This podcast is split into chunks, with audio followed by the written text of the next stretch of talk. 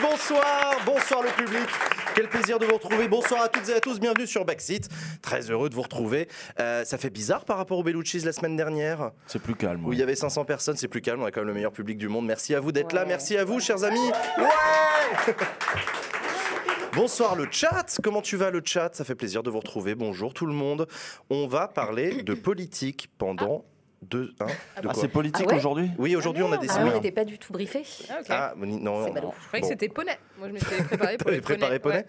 Eh ben écoutez, vous allez nous parler poney, euh, mes chroniqueurs et chroniqueuses. Bonsoir Adèle. Bonsoir Jean. Comment ça Et va tout le monde. Ça va très bien. Ça roule depuis la semaine dernière Ça roule très bien depuis Ça la semaine bien dernière. passé pour toi le Bellucci's C'était tellement bien. On Ouais, a un peu cool. envie que ce soit comme ça presque toutes les semaines. Quoi. Ouais. Ouais, ouais, non, on mais kiffe hein, mais aussi vrai- euh, comme ça, mais c'est vrai que non, non, c'est chouette. qu'on- Ouais, c'était vraiment très, très cool. cool. C'était vraiment cool. Bonsoir Léa. Bonsoir, Jean. Ça va? Écoute, ça va. C'était cool. Toi aussi le Bellucci's, il y a plein de gens qui sont venus te parler et tout. Oui, ils étaient trop mignons. Ils avaient mon livre. Ils voulaient des dédicaces et tout. C'était trop cool. mais oui, c'était trop bien. On a bu des coups. Après, ils m'ont- donné des shots. Oh, bref. C'était horrible. Pareil, au bout d'un moment, je me souviens plus. Ah oui. Euh, T'as Ouais, vu la grande pancarte Euh, Non, le- la grande banderole Ah oui. hydrolienne Oui, ouais, oui, oui, oui. Il y a des petits rigolos qui sont venus avec une immense banderole hydrolienne et qui se la sont fait confisquer à l'entrée. quand Ils se sont fait ban. C'est comme, sont euh, c'est comme dans le chat. C'est le jeu, hein, ça vous le connaissez. Vous Parce connaissez que c'était écrit en cap locks.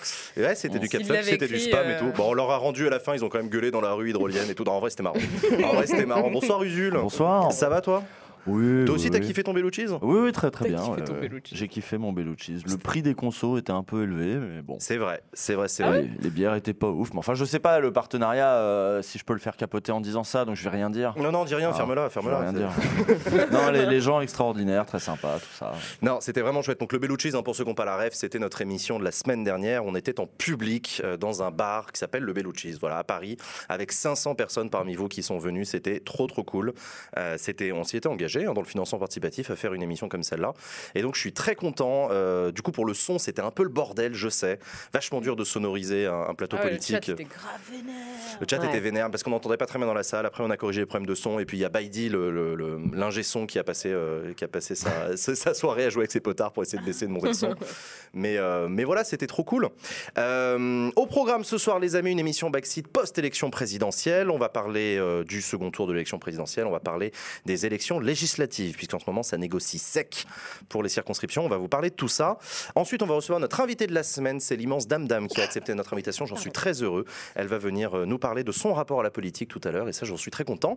Et en deuxième partie d'émission, nous recevrons notre invité politique de la semaine, Julien Bayou, secrétaire national d'Europe Écologie Les Verts, qui, euh, bah, qui négocie voilà, depuis, euh, depuis, depuis plusieurs semaines maintenant. Ouais, Euh, qu'il y a peut-être des news, quoi. il y a peut-être des trucs à nous dire. Ah bah attends, en priorité Ah bah, c'est direct. sûr, hein. c'est sûr. Premier sur l'info, avis, évidemment. là, on est sur les grosses infos. On est sur les très grosses infos. Euh, Est-ce qu'il manque des trucs dans l'intro là? Qu'est-ce que j'en suis où dans Voilà, le l'intro quiz à la con, on a dit. Toi, t'as kiffé ton Bellucci? Le quiz à la con, moi j'ai adoré le Bellucci, c'était trop cool de tous vous voir, de vous voir en personne, vous voir en physique, vous êtes très beau et très belle, euh, sachez-le.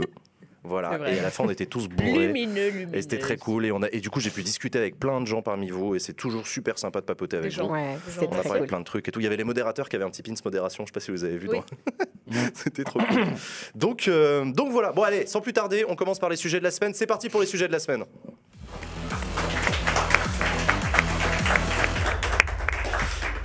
Alors, les sujets de la semaine. Premier sujet, on a un nouveau président de la République, figurez-vous. Je ne sais pas si vous étiez au courant. Il s'appelle. Emmanuel Macron.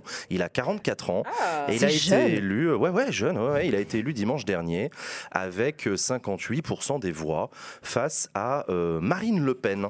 Figurez-vous, Euh, c'était attendu comme euh, résultat ou il y a eu un petit, un petit coup de flip jusqu'au bout euh, pour vous? Ah, moi, j'ai- moi, je- j'avais peur. Toi, t'avais peur, hein. je sais, on en Ah, avait ouais, parlé, ouais, tu me ouais, disais, mais arrêtez ouais, d'être ouais, rassuré. ouais. euh. J'étais en plateau d'ailleurs à ce moment-là et j'avais peur de voir genre le, le pire euh, truc au monde et de devoir la prendre en direct, tu vois. Je pense que j'aurais pleuré.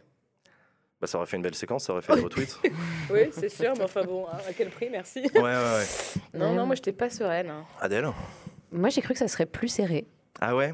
J'étais pas inquiète en revanche. J'étais assez confiante euh, sur le fait que notre pays n'était pas euh, déjà complètement d'extrême droite, mais euh, ou en tout cas en majorité. On peut en discuter. Mais, non, mais en tout cas, la majorité, c'est pas c'est pas le cas. Mais je, je pensais que ça serait plus Ça serré. aussi, on peut en discuter. Bon, t'as envie de discuter, toi? Ouais, je crois que Jules a envie d'en discuter. Non, attends, non, mais alors justement, va- moi je vais lancer le sujet de cette manière-là. Euh, 58% face à Marine Le Pen, le Front républicain, finalement, ça marche toujours. Oui, Oui, Oui, enfin bon, jusqu'à quel point Ouais. quoi. Non, mais c'est c'est- non, il y a un moment parce Oui, que mais moi vois, aussi, je fais partie de ceux. On disait le Front ça- ça républicain fonctionne cette encore, année, le Front républicain. Dis donc, il y a eu des articles dans les journaux la semaine d'avant en disant ça s'étiole sérieusement, ça s'effrite. Ça fonctionne Bon, encore, bah, mais bon, bah, Le Pen gratte du terrain. Est-ce que j'allais dire, ça s'effrite L'extrême droite, de manière générale, gratte du terrain. Il n'y a plus que Le Pen dans le le, dans le paysage politique. Il va y avoir un très bon premier test. C'est que là, je ne sais pas si vous avez vu, mais ce week-end, en plus de l'élection, il s'est quand même passé, il y a eu quelques faits divers, euh, notamment un flic qui a tiré euh, sur euh, deux personnes euh, sur À Paris, le Pont soir de l'élection. À Paris. Euh, les deux personnes sont mortes. hein. Euh, Ce flic est- a été placé, il me semble, est mis en examen Dans maintenant. le cadre d'un refus d'obtempérer. Voilà. Et, euh, et donc euh, là, Alliance a commencé à, euh, à faire monter un petit peu la pression, à réclamer euh, évidemment la libération, à dire que c'était tout à fait injuste. Et parmi les premières revendications là du syndicat Alliance, qui est un syndicat marqué à droite, mais qui, j'aimerais le rappeler, en 2017 avait appelé à voter Macron pour battre Marine Le Pen. En 2022, il n'a rien Je dit. savais pas. Je il n'a plus ça. rien dit. Et sa revendication sur son tract, c'était euh, présomption d'innocence automatique pour les policiers. Là, là, maintenant, là. Voilà ce qu'il demande. Ouais. Ce Bah, qui était au programme. C'était dans le programme de Marine Le Ce qui Pen. était au programme de Marine Le Pen. Donc, premier test, là. Est-ce qu'on a bien fait barrage avec euh, la bonne personne ou est-ce qu'il aurait fallu faire barrage dès le premier tour Euh, que- Voilà, non. euh, que- Non, que- non, non, mais je vois ce que tu veux dire. qu'est- Qu'est-ce qui va se passer? Est-ce qu'on part vers un, un droit de tuer pour les policiers? Ça peut être un bon premier test pour voir si, euh, en effet, le pays n'a pas de toute façon sombré dans. euh, Pour rappeler ce qui s'est passé, c'était le soir de l'élection. Une voiture aurait refusé de se soumettre à un contrôle de police et aurait, selon les témoins, foncé vers les policiers qui ont fait usage de leur arme de service euh, et qui ont effectivement donc tué deux occupants de la voiture. Le troisième est actuellement entendu euh, par la police et les deux fonctionnaires de police ont été, comme le veut la procédure, euh, les inspections générales saisies dès qu'il y a usage de l'arme de service et mise en examen au sens premier de la notion d'examen. On examine la situation, on fait le point. Voilà où on en est sur ce truc-là. alors, ce que je dis ne présume rien des faits. hein.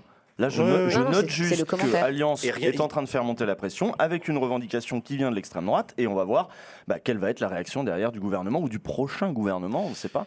Mais on va voir si le barrage républicain, euh, ça sert à quelque chose. quoi. Alors, en parlant de barrage, du coup, Emmanuel Macron a célébré sa victoire sur le Champ de Mars à Paris dans un discours.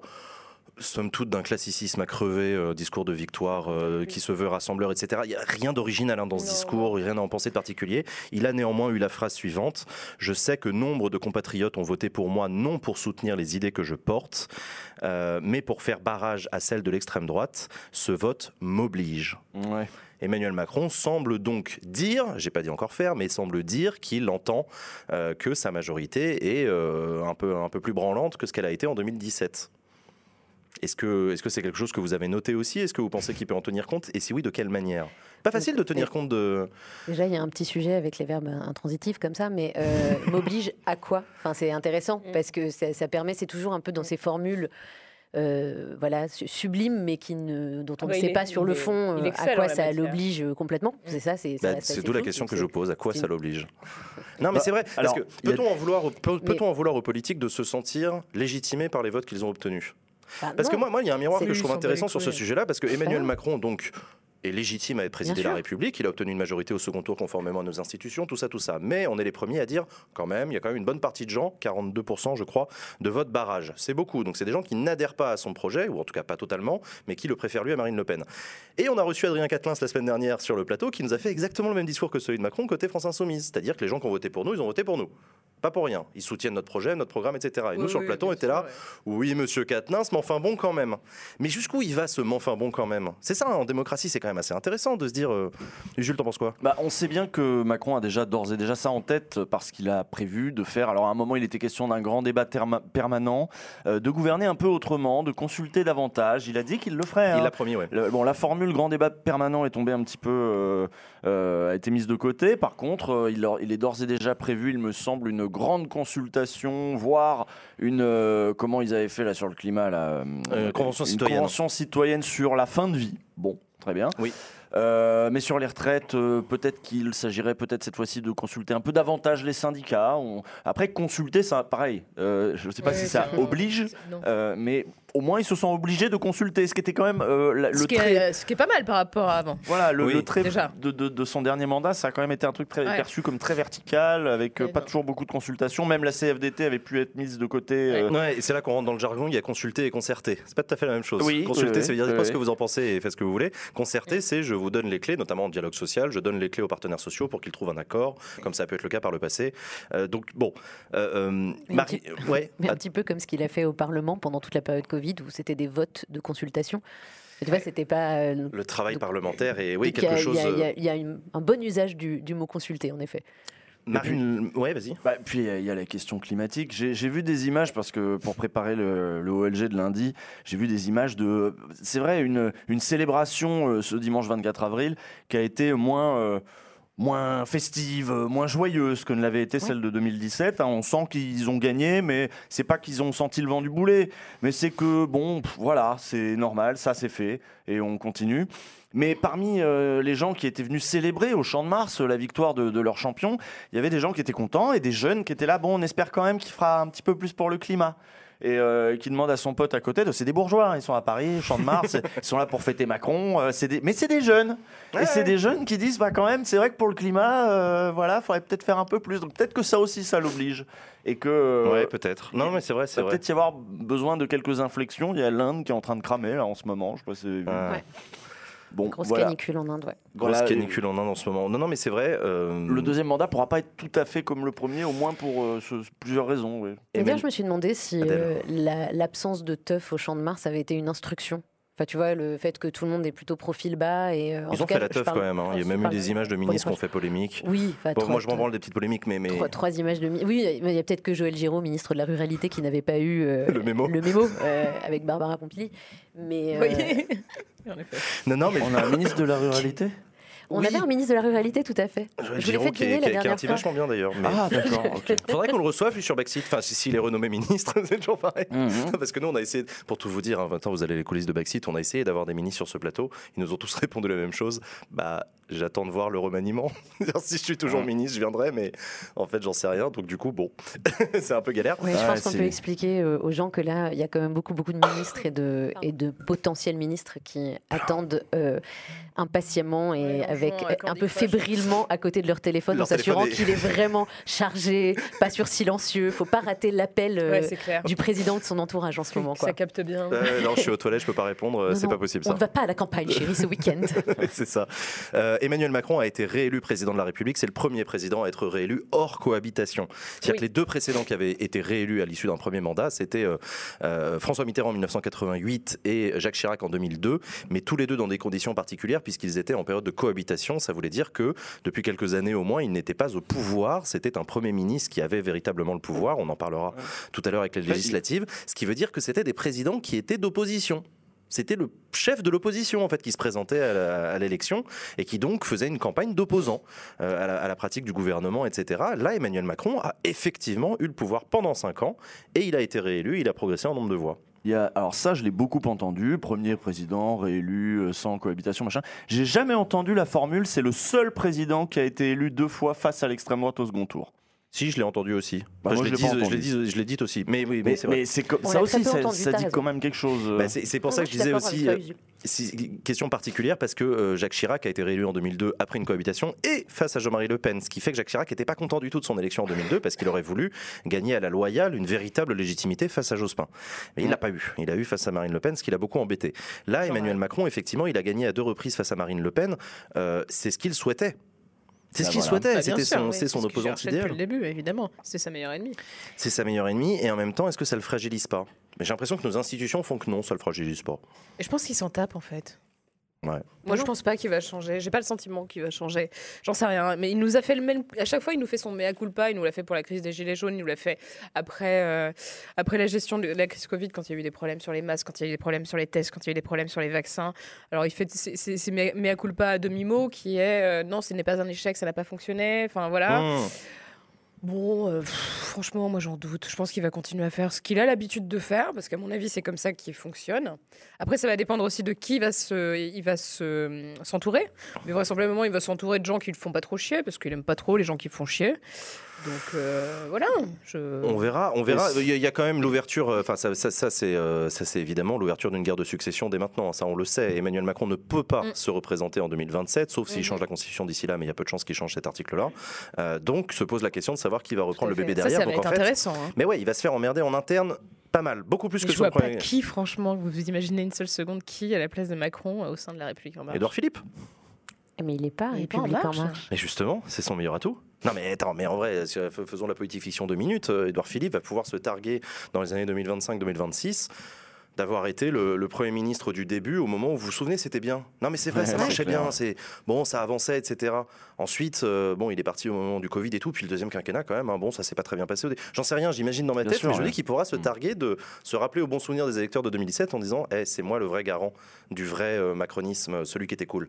Mais euh, on parlait tout à l'heure du fait qu'il ait été élu deux fois au second tour avec euh, l'extrême droite en face, donc il n'y avait pas eu une majorité euh, d'a- d'adhésion et beaucoup de gens ont voté pour lui et pour faire barrage et non pas pour faire triompher une certaine vision du monde en tout cas.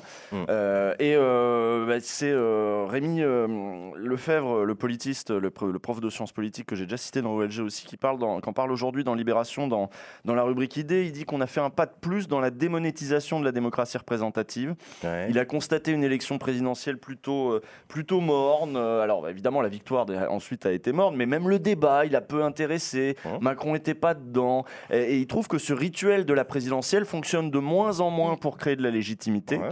Et que d'ailleurs on le voit, il dit d'habitude quand le, quand le président est élu, bon bah les autres adversaires euh, reconnaissent euh, la défaite, même sa victoire. Oui, saluent la victoire, euh, disent, Félicite, voilà, bien ouais, je, ok, d'accord. GG, comme on Et, dit. et, euh, et là, non, ils sont direct partis dans la bataille euh, des législatives, y compris avant même ce deuxième tour qui a été, euh, on va dire, sans surprise, la victoire d'Emmanuel Macron. Normalement, il y a un petit suspense, on ne sait pas qui va gagner au second. Là, non, il y en avait moins. Et donc, tout le monde s'est projeté directement dans les législatives. Et que, en plus, on a un président qui a déjà un, un gros passif euh, et donc qui n'arrive pas. euh, vous avez vu, de toute façon, là, ses premiers déplacements. Là, il se fait déjà jeter des trucs. C'est ce que j'allais Ah oui, dire. ça va le être démarrage chaud, ouais. est quand même euh, vraiment violent. hein. Donc on a un- voilà un- un- la figure même du président de la République, ce qui peut être une bonne nouvelle pour les gens qui ont hâte qu'on passe Mais en à fait, une sixième République et un régime plus parlementaire d'ailleurs. Euh, Ouais. C'est que la figure même du président de la République ne provoque plus autant de voilà. C'est ah, Ouais, oui, oui, oui, moins la démonétisation, je la vois, je la comprends. Et, et c'est vrai que je suis d'accord avec toi, il y a une forme de paradoxe avec le fait que le déclenchement de la guerre en Ukraine avait recréé quand même un regain de popularité pour Emmanuel Macron, parce qu'en période de guerre, le chef des armées, voilà, il gagne toujours un petit bonus de bon, quand même. Enfin, bon, voilà, là c'est grave Ouais. et tout. Et mine de rien, j'ai même l'impression que l'élection présidentielle a été un. Un, un boulet à son pied. Il aurait bien voulu continuer à devenir ce chef de guerre, ce chef de négociation et tout, mais il s'est retrouvé euh, obligé de descendre un peu dans l'arène. Il y allait du bout, des, du Ouais, bout du ouais, doigt de pied ouais, dans l'eau froide, hein mais euh, un, un peu dans l'arène. Et à chaque fois qu'il ouvrait la bouche, il perdait des points dans, le dans les sondages. Donc, euh, donc Emmanuel Macron, en fait, la présidentielle n'aura pas été un grand moment légitimateur. Je suis assez d'accord et ça pose, ça pose des vraies questions, ça pose des vrais enjeux. Est-ce qu'il aurait fallu que, les, que ses opposants euh, saluent davantage sa victoire? Je pense un petit peu. Mais c'est mon côté esprit républicain. euh. Non, mais attends, ils ont quand même pas mal salué avec cette expression quand même qu'on a vu partout de félicitations républicaines. Oui, oui. c'est pas des félicitations tout court. Oui, Elles sont je suis- républicaines, celles-là. C'est, Je enfin, sais pas comme si ça te dédouanait un petit peu. Apparemment, même Marine Le Pen, dans son discours de défaite, euh, euh, ne l'a pas euh, félicité, ce qui d'ordinaire se fait. Ouais. Euh, tout de même, dans son discours de défaite, on félicite. Elle l'a eu au téléphone. Donc elle a Alors, pu elle l'a eu au direct. téléphone après, mais quand lui, il a, il a vu son discours, il a fait ah bah, quand même, elle est pas gênée celle-là, machin. Alors que Euh, Vladimir ouais. Poutine euh, l'a félicité, Voilà. lui a souhaité Ouais. une bonne santé. Donc, C'est fou. Il était badant ce tweet. Bonne santé. Bonne De la part d'un mec qui a empoisonné des opposants par le passé, je me suis dit, oh, Wink wink. non, mais bonne santé, comment ça C'est Fais gaffe à que ce que- dire. fais gaffe à ce que tu manges. Mais en fait, euh, on m'a expliqué parce que j'ai fait une petite vanne dessus en disant attention, est-ce que va retrouver des goûteurs à l'Elysée, tu vois Et en fait, euh, il semblerait que ce soit quelque chose. Alors, je sais pas si c'est russe ou si c'est Poutine qui a mis ça en place, mais que systématiquement, il y a une espèce de tradition de féliciter tous ses opposants et de leur souhaiter une bonne santé. Ça serait une Ah, bah d'accord, bah, très tradition, bien. Bah, écoute, bah, d'accord. Bah, c'est- la culture même ses alliés, il le fait aussi aux alliés, le bonne Oui. santé, donc il n'y avait pas de Voilà. message. Ok, d'accord, d'accord, d'accord. Bon, bah, je connais mal la culture russe, donc j'en suis je la navré. connaissais pas non plus. Mais hein, ceci dit, euh, comme, euh, oui, comme ils ont eu parfois tendance à empoisonner des gens derrière, on peut se poser la question Ah de manière assez légitime. En fait. Mais, c'est, mais d'ailleurs, enfin, c'est, c'est- c'est connu hein, dans les négociations internationales, les sommets internationaux, on fait extrêmement attention à ce que touche le président de la République. C'est quand il signe un traité avec le stylo, euh, personne récupère le stylo autre que les services secrets du président. C'est hors de question qu'on ait ses- ses- ses- l'humidité de ses doigts pour faire des tests derrière, etc. Non, c'est, c'est un truc assez impressionnant, mais, euh, D'où mais la c'est- table de 6 mètres. Et, d'où la table de 6 mètres. Oui, en plus, il est paranoïaque. et- euh, et pas de récupération de l'ADN du président. Ouais, non, les même pas un empreintes. coton-tige dans le nez du Ouais. président.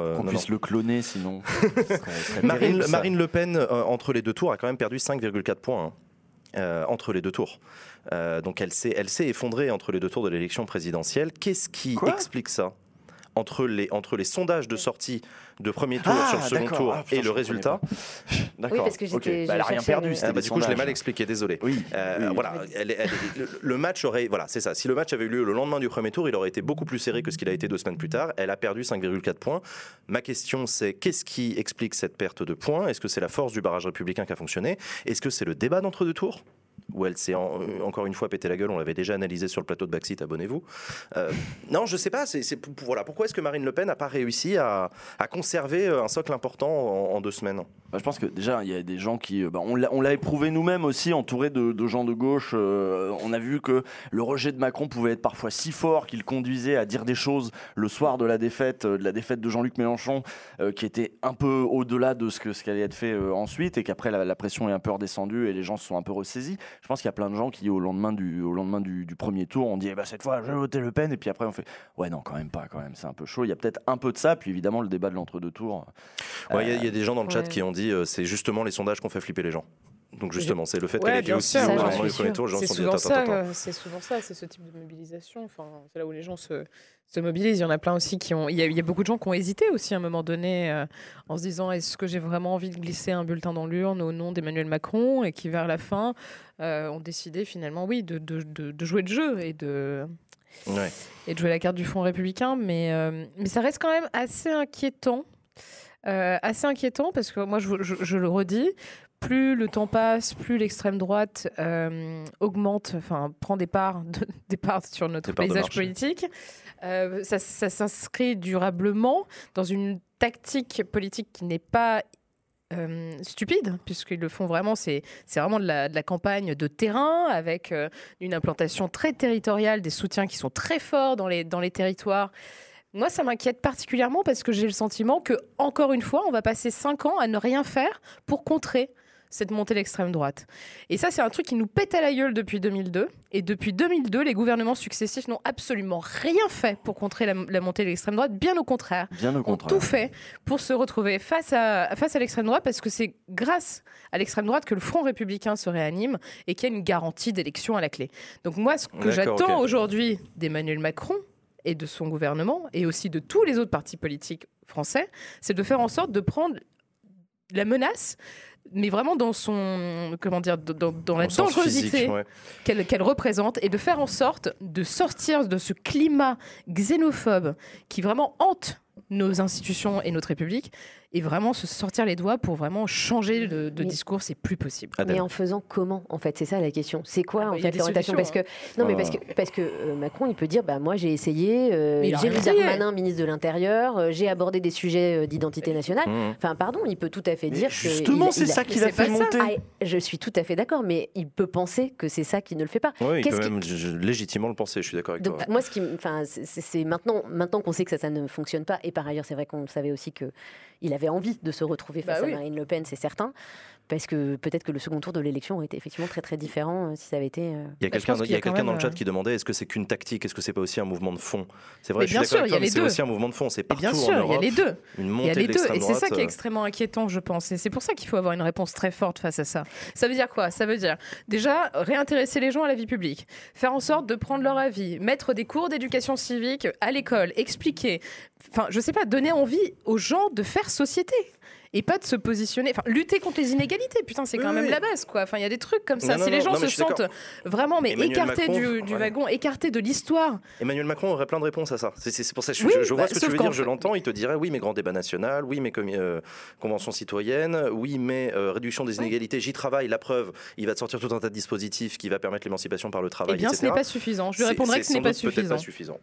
Alors c'est qu'une question d'intensité ou c'est aussi une question de... Mais tout ce que C'est une question de volonté politique en fait. Tout ce que dit Léa, moi je, je c'est le c'est ça qui m'est venu immédiatement le dimanche soir, je l'ai tweeté euh, dans la foulée, c'est très bien, on a on a reconduit euh, le président.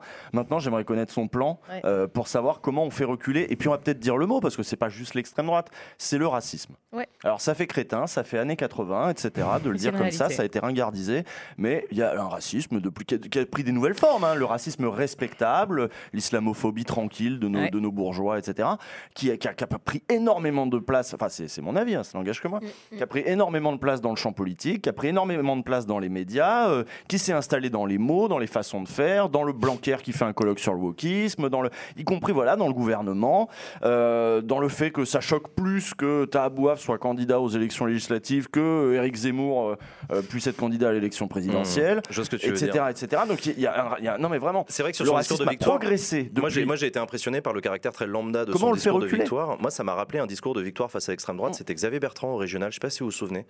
Xavier Bertrand arrache la région euh, Hauts-de-France de pas beaucoup de voix face à Marine Le Pen 2015. en 2015. Et il a fait un discours qui a été assez marquant.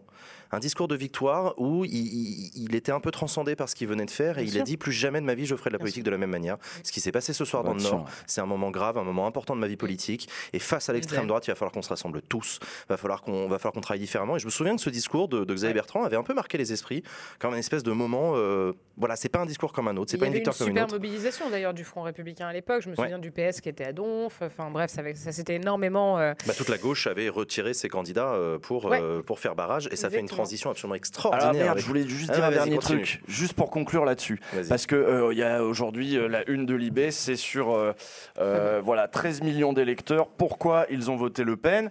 Et on trouve tout un tas de raisons, tout un tas d'excuses aussi aux gens qui votent Le Pen, hein, parce que Le Pen c'est quand même un projet raciste, c'est au cœur du projet. Il n'a pas Ouais. beaucoup changé depuis 30 ans. Le projet de Le Pen, Non. même le nom n'a pas changé. hein. on met du un bulletin Le ça, Pen ouais. depuis les années 80, à peu près pour les mêmes choses, à peu près pour les mêmes raisons. Mais on va en trouver plein, des nouvelles. Et là, il y a un chercheur là qui est interrogé dedans. euh, euh, qui fait le, le tableau euh, sociologique et générationnel du vote RN, le politologue Gilles Ivaldi, qui dit, mine de rien, selon, selon les, régions, en effet, il y a des variables qui changent. Ça peut être, voilà, pour le niveau d'études, le niveau de vie, il y a des trucs un petit peu qui font changer, qui fait qu'on vote ou pas RN. Par contre, il y a une constante, c'est la question identitaire. C'est-à-dire que euh, la, constante qui traverse tout le vote RN, peu importe les sociologies, c'est ces angoisses identitaires. En gros, c'est le racisme. Ouais. C'est que là, là, mais arrêtons de nous voler la face à dire tout et n'importe quoi sur, voilà, le vote RN est un vote raciste. Et je, je sais que dans le, dans, le, dans le chat, on va me dire oui, non, c'est pas vrai, tu peux pas dire que. Bah écoute, il faudrait peut-être au contraire le redire, ouais, il faut que ce soit clair. ouais. le redire de temps en temps. Bon voilà. Euh, et en tout cas, Ouais, c'est je la. comprends les gens qui C'est le point commun t'objecteront. entre tous je les électeurs du Je RN. comprends les gens qui t'objecteront que le vote RN peut aussi euh, s'apparenter à un vote de rejet euh, d'un système euh, Oui, plus mais- efficace Oui, sauf que, ça reste le vote à aussi gauche, un vote euh, raciste. Des gens qui s'arrangent du racisme. Non, mais il y, Ouais. ouais, en a plein aussi qui disent non, mais moi je suis pas raciste, mais je vote Le Pen quand même. Alors ils, Oui, se- bah, ils essayent de se euh, convaincre même qu'ils le sont pas. Ils votent effectivement pour un parti raciste hein, qui veut mettre en place un système raciste. Donc peut-être Ouais. qu'ils se trompent. C'est aussi peut-être ça. Mais c'est vrai Donc ils ont un biais raciste dans leur évaluation de s'ils sont racistes ou pas, peut-être. Oui. S'ils en arrivent à voter euh, pour une raciste. Oui, par ailleurs, oui. Non, mais il y a la question du vote RN, mais surtout sur la question du racisme, c'est la question du vote Zemmour, qui a quand même fait beaucoup, beaucoup de voix euh, au premier tour. Et qui est Dans les beaux clairement- quartiers. Oui, notamment. Mais Notamment. pas que. Mais Bah, du- surtout. Mais non, mais non, mais du coup, il y a pas. Là, c'était pas que le rejet de Macron, c'était pas que. Enfin, il y avait pas toutes ces questions que tu te poses au deuxième tour euh, sur euh, comment qualifier le Mhm. vote RN. Je suis pas Donc, sûr euh, qu'il faille euh, mener une campagne de- de- de- d'ostracisation des électeurs du Rassemblement national en les traitant de fachos, etc. Enfin, il y a un débat dans le chat que je trouve intéressant. C'est la question de la méthode, en fait. Bah, Euh, parler aux fachos pas fâchés, euh, fâchés pas fachos, je trouve que ça a plus de sens que de que d'ostraciser en, en les insultant ou au contraire. Je on n'est pas en train de les insulter. Non, c'est pas vous qui le faites, hein, c'est qu'il y, en a- Ah oui. il y en a qui en parlent dans le chat en C'est disant. c'est euh, important, je pense, de, rappeler quand même euh, tout. Bah non, faut pas que la pierre angulaire du programme de Marine Le Pen est effectivement le racisme. Et Oui, je oui. pense que c'est pas c'est insulter personne que de dire ça.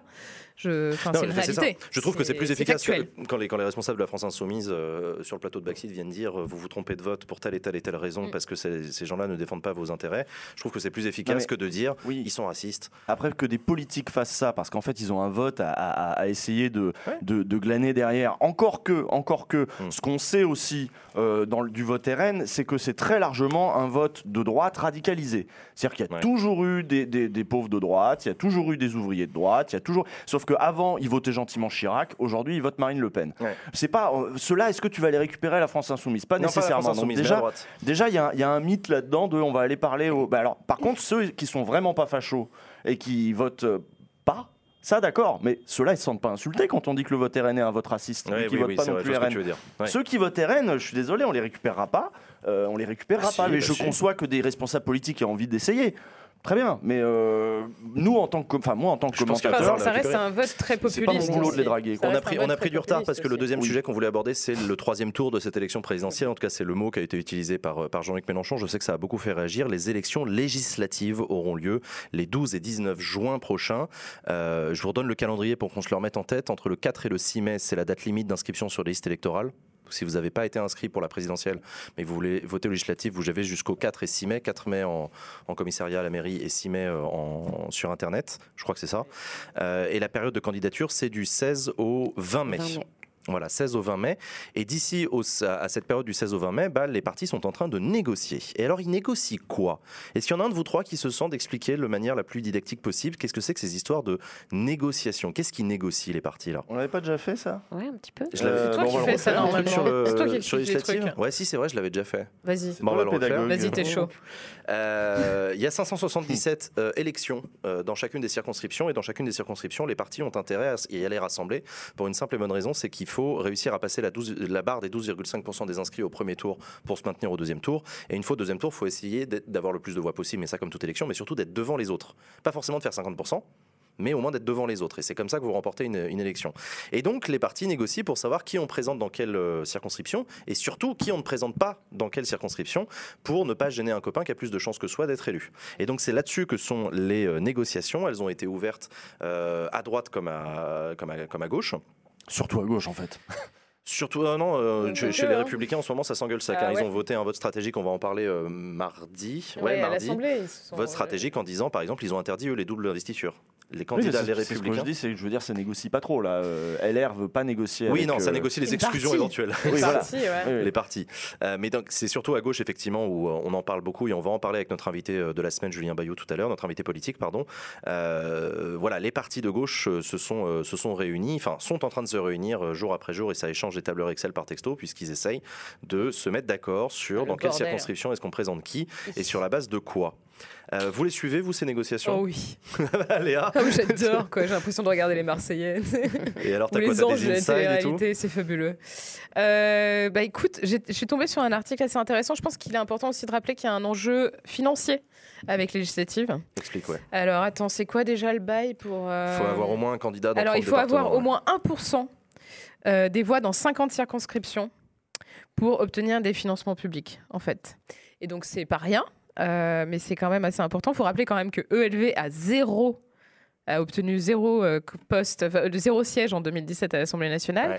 et que là, ils ont quand même investi 550 candidats, donc ils sont quand même super chauds, Europe super motivés, ouais, on va en discuter. Ils sont en train de avis, négocier. ouais. euh. Euh, mais bref, il y a quand même cet enjeu, cet enjeu financier qui n'est pas rien. Je crois que c'est 40 000 euros par, euh, par élu, non? Alors, c'est 40 000 euros par élu et par an, et c'est aussi 1,40 euro. Il y a quelqu'un qui l'a dit dans le chat, par voix. Par, euh, Ah, par voix aussi. Donc, c'est important, c'est aussi du pognon pour les partis. Donc mais ça fait donc, tu quand as même pas mal de pognon pour les règle, elle est partis. vachement rigolote parce que donc, il y a- les partis sont incités par le code électoral à présenter un maximum de candidats dans un maximum de circonscriptions, ce qui n'est pas une mauvaise nouvelle en soi, parce que du coup, ça les fait chier. Ils sont- parfois, Bah. ils aimeraient bien se mettre d'accord, mais en fait, euh, pour la Bah survie oui. du parti, il faut. Bah en oui. fait, c'est plutôt important parce que ça permet quand même une large euh, représentativité des candidats dans toutes les circonscriptions. Bah oui, fait. t'as un risque de te retrouver à l'américaine avec des circonscriptions dans lesquelles il n'y a qu'un seul candidat depuis toujours et il n'y a pas de diversité. Et je euh, trouve Dans les que camps, en tout cas. de base, du coup, si on n'a pas cet élément financier à l'esprit, peut-être qu'on passe à côté d'une partie du problème, qui est celui qu'on a deux partis qui sont archi-flingués financièrement, pardon, trois, euh, comprenant quand même euh, le Parti Socialiste qui est dans la merde, dans la surmerde, ELV qui est quand même bien dans la merde aussi avec 5 millions de dettes, et puis sans compter euh, le Parti des. Républicains qui est quand même pas, euh, pas au top du top. quoi. Le RN est endetté à hauteur de 20 millions d'euros. Le RN, ouais, aussi. Le ouais, RN c'est aussi, vrai, ouais, parce vrai. que du coup, ils vont essayer de mettre un petit coup de. Il y a que, il y a, en fait, il y a que LFI qui a de la thune. Bah écoute, je sais pas. Euh, encore, je sais pas combien leur a coûté leur campagne, sais hein, je sais pas, pas comment ouais. ils l'ont financé non plus. Donc, euh, Oui, Et, c'est- et d'ailleurs, les comptes de campagne, c'est quand? C'est juillet? C'est plus tard, non, c'est plus tard, on a le temps. Oui, Ah oui, ouais oui, croyais non, c'est plus tard. C'est c'est probablement en juillet qu'on être aura la, déposé mi-mai. la Commission nationale Ouais. des comptes de campagne rendra son avis euh, mi-juillet et ensuite s'il y a saisine du procureur, on part pour 4 ans. Mais euh, Ouais. Mais je Mais crois que c'est verra. jusqu'à mi-mai si vous voulez aider à financer encore les partis qui en ont besoin. ouais, absolument. Et puis on aura, bah, Julien Bayou nous dira tout à l'heure, ils en sont, il y a combien de PZFAS dans la, dans la Peut-être caisse? Je crois qu'ils organisent une kermesse. Du coup, la France Insoumise, Europe Écologie Les. Verts, d'ailleurs le Parti communiste euh, ont commencé à discuter avant, euh, avant les autres. Alors le- la France insoumise, on en a parlé la semaine dernière avec Adrien Quatennens, euh, ils y sont allés un peu vénères. hein. Ils ont proposé aux, aux autres partis une répartition du nombre Ouais, de, candidats au prorata du score au premier tour de l'élection présidentielle, ce qui est très violent. Ferait parce que 87 candidats pour ELV. 87. 87 candidats. 83, pardon. Ouais, ouais, pas députés. 83, ouais. Pas député. Et donc, euh, ça aurait voulu dire voilà, la, Sur la- 550. la mort du Parti communiste, la mort d'Europe Écologie choisir. Verts, la mort du Parti socialiste, etc. Donc, ça a fait un peu glup et, euh, et le glup s'est transformé en discussion, en négociation. Euh, et semble-t-il que ça avance bien. Euh, Je sais pas si vous. Alors, ça dépend, comme, ça dépend ce Ça que vous lisez comme article. en fait. Ouais, c'est ça. Bien ouais. sûr, France Inter, vous explique tous que ça avance pas et que c'est la merde. Euh, et, dans les, et dans les articles de journaux, il y a des journalistes qui disent non, non, mais si ça progresse, euh, ça va dans le bon sens. Même la France Insoumise s'est dit agréablement surprise par la vitesse. euh, Moi, ce de que je trouve fascinant dans, cette, euh, dans cet épisode de notre vie politique, c'est les enjeux derrière tout ça. Parce que quand tu y réfléchis bien, tu as le Parti Socialiste qui a fait 1,83%, je sais pas quoi, enfin un score risible, mais qui a quand même euh, 29 députés à l'Assemblée nationale donc, euh, et une assise territoriale. Donc dire c'est au- prorata de votre score à l'élection présidentielle, c'est quand même moyen et un peu mi-cool, je trouve. bah, Euh, sûr. sachant que finalement, LFI n'a que 17 élus et que le groupe PS euh, en a 29, euh, PS apparenté, qui n'est pas exclu parce qu'ils sont quand même plutôt bien implantés, qui se, que ça se renouvelle. quoi. Donc euh, je serais pas surprise que finalement euh, le PS se retrouve avec davantage d'élus que LFI à la base. Mais comme LFI dit, euh, c'est nous qui avons fait le plus gros score à la présidentielle, c'est nous qui menons les négociations. C'est compliqué. Hein. Ouais, c'est compliqué, mais donc, donc là, par exemple, par exemple, ces 29 députés socialistes là, est-ce que la France insoumise va vouloir présenter face à eux un candidat? Et là, les socialistes vont dire attendez les copains, euh, vous êtes sûrs d'avoir un intérêt à ce qu'on perde tous cette circo? Parce que le risque en fait, c'est qu'on la perde en, tous ensemble. C'est qu'elle elle passe soit en marche, soit autre chose, etc. Donc la négo, c'est ça en fait. La négo, c'est aussi est-ce qu'on reconduit les sortants? Il y a peut-être des territoires dans lesquels, sur la base des municipales, on a quand même des chances que ce soit, alors peut-être pas un LFI parce que les scores sont pas ouf. euh, Dans cette- je parle bien de circo. hein. Dans cette circo-là, en vrai, on a plutôt intérêt à mettre un socialiste parce que Genre ça a en bien- Bretagne. La Bretagne, c'est un bon Mm. exemple. Dans certaines grandes métropoles, avec les écolos, à Lyon, à Strasbourg, euh, à Bordeaux, c'est peut-être pas le moment de balancer un LFI là tout de suite. Euh, Laissez-nous avec les écolos, ça marche bien. Ah, ouais, ouais, ouais. Bon, C'est euh, un joyeux bordel quand même. Mais c'est fascinant, moi je trouve ça absolument génial. J'adore. Ouais, J'adore. je vais me faire chier après, vraiment. J'ai hâte que Julien Bayou soit là pour qu'on en discute. parce Et du coup, ça crée des tensions en interne au parti parce que du coup, on Ah bah, négocie. Alors, on négocie sur une base programmatique parce que c'est aussi quand même ça la base. hein. Il y a quand même un accord de programme sur euh, si on est élu ensemble et qu'on du coup Mm. on bosse ensemble, qu'est-ce qu'on défend ensemble. Mm. Donc des enjeux sur la retraite, sur le nucléaire, sur enfin bon, sur bref, le, on le refait les SMIC. sur le euh, SMIC, ouais. etc. Donc bref, on refait les discussions de, du- de l'Union de la gauche, ça, ça n'a pas changé avec le temps. Euh, mais il y a aussi la, la liste, le casting, qui, qui on garde, qui on garde pas, Et qui on que les investitures en soi, c'est la merde au sein des partis. Exactement ce que j'allais dire. euh, Déjà, au sein des partis, c'est hyper compliqué. Enfin, vraiment, tout le monde se tire dans les pattes et depuis toujours. Donc euh, là, quand tu euh, additionnes euh, les, les accords euh, Mm. entre En plus, deux, ouais. trois ou quatre partis, ça va être très, très, très Et donc, du coup, ce qui s'est passé au début, c'est que la France Insoumise a dit on, di- on discutera pas avec les socialistes, c'est mort. On discutera pas avec eux. Euh, et finalement, si. Les discussions ont été ouvertes hier. Il y a eu une rencontre qui a été, euh, qui a été faite avec euh, une délégation du Parti Socialiste qui allait rencontrer la France Insoumise. Et d'après les quelques articles de journaux qui en sont sortis, en fait, ils ont été tous agréablement surpris de voir qu'en fait, ce, bah, ça, va, qu'on arrive à se parler. Et puis, en fait, euh, C'est les- fascinant. C'est un des. d'excuses. Mais moi, ça m'étonne pas.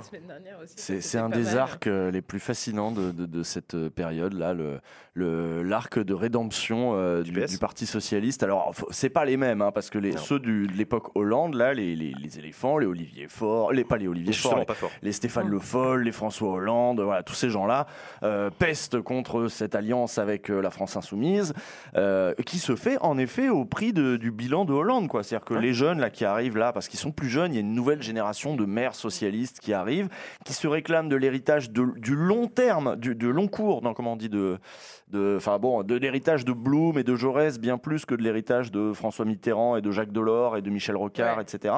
et de l'Union européenne, qui vont chercher voilà dans les racines euh, du socialisme comment on refait un Mmh. parti socialiste au 21e siècle. Et, euh, et du coup, eux, ils disent bah très bien, et bah euh, maintenant discutons avec euh, les insoumis. Et ils ont moins de problèmes que, ne- que n'en ont les vieux, qui en Ouais. plus, rajoutons à ça que les vieux ont des comptes à régler avec Jean-Luc Mélenchon, Qui Jean-Luc- lui-même a des comptes à régler avec eux, hein, il faut, faut leur Évidemment. ça. Ouais. Et donc François Hollande, effectivement, qui est pas content du tout et qui commence à y à refaire une tournée des médias en expliquant qu'il faut euh, qu'il faut recréer faut un parti socialiste et qu'il faut pas d'accord avec la France insoumise. Et Olivier Faure, euh, secré- premier secrétaire du Parti socialiste, qui a apparemment piqué une colère il y a deux Mhm. jours en disant en disant aux gens qui voulaient pas d'accord avec la France insoumise, mais barrez-vous du PS. Enfin, cassez-vous, euh, rejoignez Macron, allez-y. Euh, nous, nous, on a un intérêt. On pense que l'intérêt de l'avenir de la gauche va se faire avec la France insoumise. La preuve, le premier tour de la présidentielle. On a intérêt, on a une carte à jouer pour être l'aile de la deuxième gauche gauche de cette grande nouvelle majorité, enfin, min- minorité ou majorité de gauche. Euh, et donc, c'est là, on a, on a des œufs à défendre avec eux. Mhm. Et encore une fois, moi, j'ai observé le Parlement ces cinq dernières années. Le groupe socialiste, le groupe communiste et le groupe insoumis à l'Assemblée nationale ne sont pas des adversaires les uns des autres. Ce n'est pas vrai.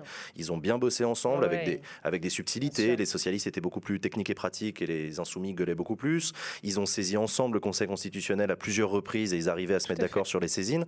Donc ça fonctionne bien au Parlement entre les socialistes et les insoumis. Donc, euh, donc bon. Bah ouais. Moi, j'ai hâte de voir ce que ELV aussi va décider de faire. Parce que ELV, je trouve qu'ils ont. euh, je le dis avant que Julien Bayou arrive, parce qu'il risque de mal, prendre- le- mal le prendre, mais je trouve qu'ils pètent un peu plus haut que leur cul, comme on dit. Rappelle euh, le gilet vert Ouais, un peu, ouais. Plus, plus ils s'emballent score un peu. Enfin, ouais. ils- déjà, ils s'étaient grave emballés au mois de novembre, décembre, en mode ouais, on est le parti qui va tout défoncer. euh, Ah, le climat, c'est nous, euh, tout ça, tout ça. Bah oui, puisqu'ils font des scores de merde. euh, Excuse-moi. Ouais, mais, euh, mais en même temps, ils la, ont la l'argument utile. pseudo-vague euh, verte, euh, c'était une petite vaguelette. Hein, euh, c'était plutôt. euh, Ni aux européennes. Ni pas aux ouf. européennes. Non, mais c'était pas ouf, ouf. Je suis désolée. Ils sont Bah, si. devenus, ils sont devenus Bah, des ils ont combien de députés européens? Ils en ont trois. Non, mais ils ont quand même fait un score non négligeable aux- élections euh, intermédiaires, à la différence de la France insoumise. Donc ils ont Oui, pas tort, justement, quand on commence à discuter Ouais, de circonscription, enfin, oui et non, parce qu'en réalité, il y avait quand même des, des- des alliances aussi dans la majeure partie des villes où ils ont été élus. Avec, le- avec les socialistes, pas avec les insoumis. Oui, c'est vrai. À part- avec les socialistes. mais- Oui, il y en a eu quand même. Mais il y en a Il y eu en a eu aussi, il y quand en a même, eu ouais. quand même aussi, ouais. Mais beaucoup plus avec les socialistes, bien sûr. Je dis pas que LFI a une, implantation territoriale beaucoup mieux. Hein. Il n'en demeure pas moins que avait quand même un groupe parlementaire, ce que ELV n'a jamais Mais réussi non, à parce qu'ils avoir. avaient fait un accord avec euh, Benoît Hamon et que. ouais. Oui, voilà, ce que, ce que LFI n'a jamais, enfin pardon, ELV n'a jamais réussi à avoir. Et ils étaient vraiment genre en mode on pèse dans le game pour euh, la, pour la campagne présidentielle. Et là, ils reviennent en mode on est super important, machin. Franchement, je pense qu'il faut quand même qu'ils qu'ils se calment en fait. Enfin, je suis désolée de dire ça comme ça, mais je trouve sincèrement qu'ils s'emballent un peu et qu'ils ils font plus de bruit que euh, la réalité en fait. faut voir que historiquement, ils avaient nourri beaucoup de frustration d'être euh, un espèce de satellite du PS pendant des années. Euh, ils sont invités, pas invités, ils ont deux ministres par-ci, par-là, voilà, ils sont un appoint pour la majorité. Mm. Et ça, c'est un peu leur histoire, quoi, d'avoir été ce truc-là. Et ils se disaient, enfin, c'est notre tour. Oui, ils c'est ça. pas Enfin, c'est notre tour. Ils ouais. pas Eh tort, ben parce non, qu'ils auraient c'est pas votre tour, Il, en il y il y aurait pu avoir effectivement un rappelez-vous, rappelez-vous dans cette excellente émission qui s'appelle Backseat, euh, au mois de septembre dernier, on en parlait et on se disait euh, est-ce que ce serait pas le moment que le PS se range derrière les écolos C'est peut-être le Mm. moment d'inverser la vapeur. C'est vrai. Euh, Ouais, il faut, faut ouais. qu'ils présentent une candidate et machin. Ouais. Bon, Anne Hidalgo avait proposé la primaire populaire en disant réglons ça autour de la primaire populaire. Elle savait très bien que c'était plutôt Jadot qui avait une chance de la gagner, euh, voire Jean-Luc Mélenchon, euh, qu'elle. Euh, bon, bah finalement, ils y sont tous allés comme des cons, ils sont tous en train de se planter. Et euh, mais je, moi, je comprends encore une fois pourquoi. Enfin, en même temps, on en parlera avec Bah, Julien. de Bayou, fait, ils ont fait trois fois plus de, de, de scores que, que le PS au premier tour. de fait. Oui, quand même, ouais. Dit comme non, non, ça, ça c'est clair, Non, le. PS, ils ont au moins compris qu'ils étaient cuits, tu vois. Enfin, Qu'ils étaient cuits au niveau national au sur niveau national sur les élections présidentielles, là, ils ont lâché. Bah non, puisque, aux- bah, parce que légitimement, encore une fois, ils ont un groupe avec euh, plus de 29 euh, Hum. députés, euh, 29 députés, pardon, et ils ont aussi quand même pas mal de sénateurs et sénatrices, parce qu'on oublie souvent le Sénat, mais voilà, Ouais. ça reste une force politique importante. Et les, Bon, et les communistes aussi, hein, je- je- je- Ouais. on, on verra en juin prochain. on- Peut-être que ce sera pour la première fois depuis la Seconde Guerre mondiale qu'il n'y a plus de groupe communiste à l'Assemblée nationale. Ce qui est un signal intéressant de. Enfin voilà, je, j'ai pas, j'ai- alors, moi j'ai beaucoup d'amour pour le groupe communiste parce que je les aime bien. Les sénateurs communistes, Ouais. je les ai tous interviewés. Ils sont hyper intéressants. Ils ont, ils ont une- une- un rapport à l'exercice du pouvoir qui est très chouette. Et euh, mais bref, politiquement, euh, dans un On contexte eu- de montée du racisme. euh, On n'a pas eu le temps de parler de la droite. Mais justement, On c'est pas un sujet d'après parce que là on, est- on déjà en retard. Qu'on est à la bourre, là, il faut À parler de la droite. hein. Ah mais attends, attends, faut parler de la droite. Euh, Il y a une charte de la clarté et de l'indépendance qui a été votée par le Conseil stratégique Hein des Républicains. Ah euh, qui euh, est assez simple, indépendance totale vis-à-vis de la République en marche et du Rassemblement national, pas de double investiture aux législatives et obligation de siéger dans le groupe de droite à l'Assemblée pour les élus. Euh, les républicains qui sont en train de se déchirer de ouf sur la question des législatives parce que bah parce qu'il y en a un paquet qui commence à se dire que c'est peut-être le moment de passer chez la République en marche, qu'avoir la double investiture, bah, c'est un peu une garantie d'être élu.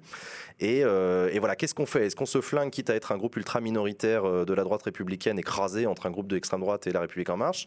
Ou est-ce qu'on essaie quand même de défendre euh, l'existence d'un groupe, euh, d'un groupe les républicains? Je rappelle que les républicains ont été la première force d'opposition à Emmanuel Macron à l'Assemblée nationale pendant ces cinq dernières années. Une centaine de députés. Une centaine de députés, et pas des moindres, plutôt Ouais, du talentueux et plutôt du, plutôt du coriace, euh, qui malheureusement pour eux se sont fait bouffer parce qu'ils n'arrivaient pas à faire entendre la subtilité de leur voix particulière dans l'hémicycle, parce que bah, ils ont voté les trucs sur le Covid, parce que euh, haut niveau de responsabilité de l'État et tout. Et puis surtout que des mecs Adèle. issus de leur rang faisaient partie du, du gouvernement d'Emmanuel Macron Ouais, en bien sûr. 2017. C'est- quand même euh, Ouais. le premier truc que tu fais quand tu retires euh, la, la pierre euh, en bas de l'édifice, euh, il a du mal à tenir quand même. hein. C'est Damien euh, Abad, ça, le, c'était- Damien Abad, le président du groupe euh, Les Républicains, très légitime d'ailleurs au sein de son groupe, très apprécié par tout le monde, qui euh, est susceptible de, de rejoindre La République En Marche. Apparemment, les discussions sont en cours. Et euh, C'est voilà. ouf. Tu voulais absolument en parler, toi, Usul, t'as un truc à Ouais, dire? Ouais, ouais. Bah, c'est non, mais pour si, si, c'est- voilà. Pour que les gens se fassent un peu une idée aussi de ce qui va se passer, de ce qui peut se passer à droite, va y avoir évidemment de nouvelles défections euh, chez LR, parce qu'en effet la consigne c'est pas d'alliance avec Macron. Mais enfin, probablement qu'il y, a y des gens, on l'a déjà dit ici. Alors, Sarkozy les encourage en plus à le faire, à aller vers le. Vous voyez bien que c'est Macron maintenant, la droite euh, dite républicaine, euh, voilà, l'alliance de la droite et du centre. L'ancienne UMP, c'est Macron, quoi. Ouais. Donc aller vers Macron. Et puis. euh, Bon, euh, Édouard Philippe leur proposait en plus un autre sas Oui. de sortie. Euh, Ils en ont plusieurs, ils ont plusieurs options. Ah bah là, là, on les accueille des, des viennoiseries et des, des- des- du café, hein, ça Et c'est sûr. voilà, et ils ont hein. dit donc chez, pas d'alliance. Chez Edouard Philippe et chez Franck Riester. Voilà, et euh, Agir- Horizon et Agir. pardon. exactement. Et euh, LR donc font des bureaux politiques machin où ils votent euh, mollement leurs trucs. Euh, Copé pourrait aussi euh, se barrer. Lui, il est pour que, que en fait on négocie après. On fait les, les, les, les, les, euh, on fait les, les élections, on fait notre groupe et notre groupe après on pourrait négocier après la pointe En fait, c'est tous les mecs pas. de l'affaire Big Malion, en gros, qui veulent être euh, là-dessus. Voilà. Quand, Ouais, non, mais non, quand non. il pense, t'as Wörth, hein, qui a déjà. Enfin, il, est grave, rejoint, ouais. il est complètement mouillé dans Big Malion. Il était mené dans Big Menu Bah, bien sûr, il C'était était trésorier, ah, c'était le trésorier, l'époque. euh, c'était le trésor, président de la Ah commission des finances, je rappelle, Eric. Donc, bon, n'importe c'est vrai que c'est commode, hein. euh, Futur ministre des Finances, hein, ça parlementaire dans ces moments-là. Ouais, Euh, Et puis par contre, ce qui est intéressant aussi, c'est que chez LR, ils ont aussi dit pas de, pas de discussion avec le RN, pas de discussion avec Reconquête. Parce que je rappelle qu'à la Oui. À la base. Éric. Zemmour était pour faire l'union des droites. Mais personne en veut de son union, Et bah, tant mieux. personne veut s'allier avec lui. Le RN veut pas discuter avec lui parce que euh, il a fait que pourrir Marine Le Pen, euh, dire qu'elle y arrivera jamais, etc. Donc il y a des vexations. Mm. Euh, ils sont rares au RN à dire que euh, c'est pas grave, on s'en fout, on discute quand même. Et euh, LR veut toujours pas s'allier avec eux parce qu'ils fait, ils ont fait une- la campagne la plus euh, extrême droitière possible avec des moments euh, qui faisaient euh, frissonner si t'as un peu des petits réflexes antifascistes euh, quand même. Euh, donc du coup, il y a peut-être encore des gens chez LR qui se réclament du gaullisme et qui ont trouvé ça bizarre.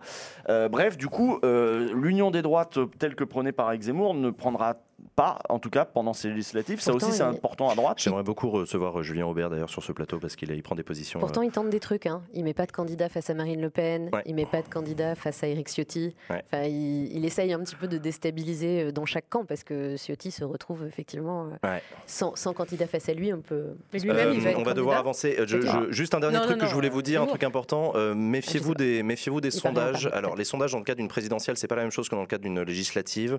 Euh, Il y a déjà des projections qui sont sorties, qui ont un peu circulé sur Twitter, etc. On parle quand même de 577 élections par circonscription.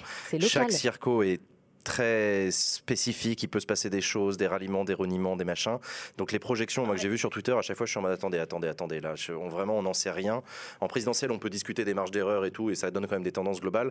Là, je suis désolé, j'ai vu des trucs popper avec, euh, des, avec des 400 députés en marche, et attends, je- on verra. Je... C'est bien que tu le rappelles pour les sondages, mais aussi pour les élections elles-mêmes, en fait. hein, parce que Adrien Quatennens nous expliquait la semaine dernière que non, non, non, c'était une élection nationale, parce que ça donnait un mouvement national, et qu'on allait tous élire, euh, enfin, Ah, tu vois, un nouveau Premier ministre tiens. quasiment. C'est vrai.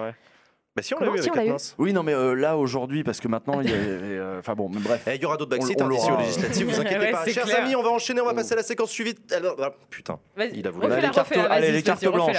Allez, On coupera au montage. Chers amis, je vous propose que nous enchaînions et que nous passions à la séquence des cartes blanches.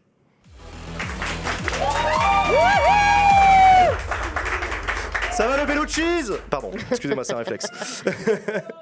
Euh, les cartes blanches, comme chaque semaine, mes chroniqueurs et chroniqueuses ont la possibilité de venir vous dire un truc, une recommandation, un poème, une chanson, ce que vous voulez. Usul, on commence par toi Oui, bah, je vais vous parler d'un petit Oui. documentaire. Et puis pour changer, on va parler un peu de l'extrême droite. Ah Il y a un Ah. documentaire sur Arte.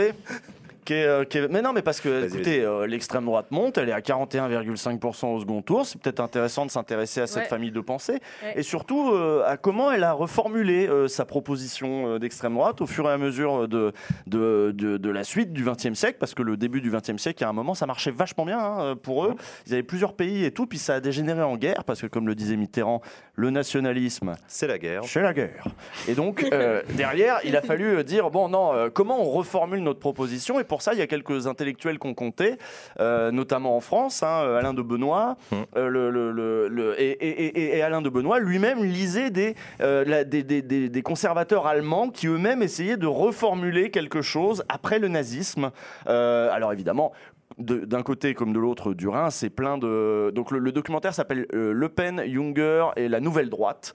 Et. euh, de l'autre, de- des deux côtés du Rhin, évidemment, c'est des gens qui avaient mouillé avec le gouvernement euh, d'extrême droite, donc soit des vichistes, soit des anciens nazis, qui, essayaient de, qui ont essayé de reformuler ça. Et l'histoire, ce documentaire est très intéressant parce qu'il nous fait une petite généalo- généalogie, une petite histoire des idées. Ouais. Comment ils ont réussi à reformuler une proposition pour qu'elle soit audible dans, euh, Post-nazisme. voilà, Bon, post, euh, post-nazisme, post-seconde guerre mondiale.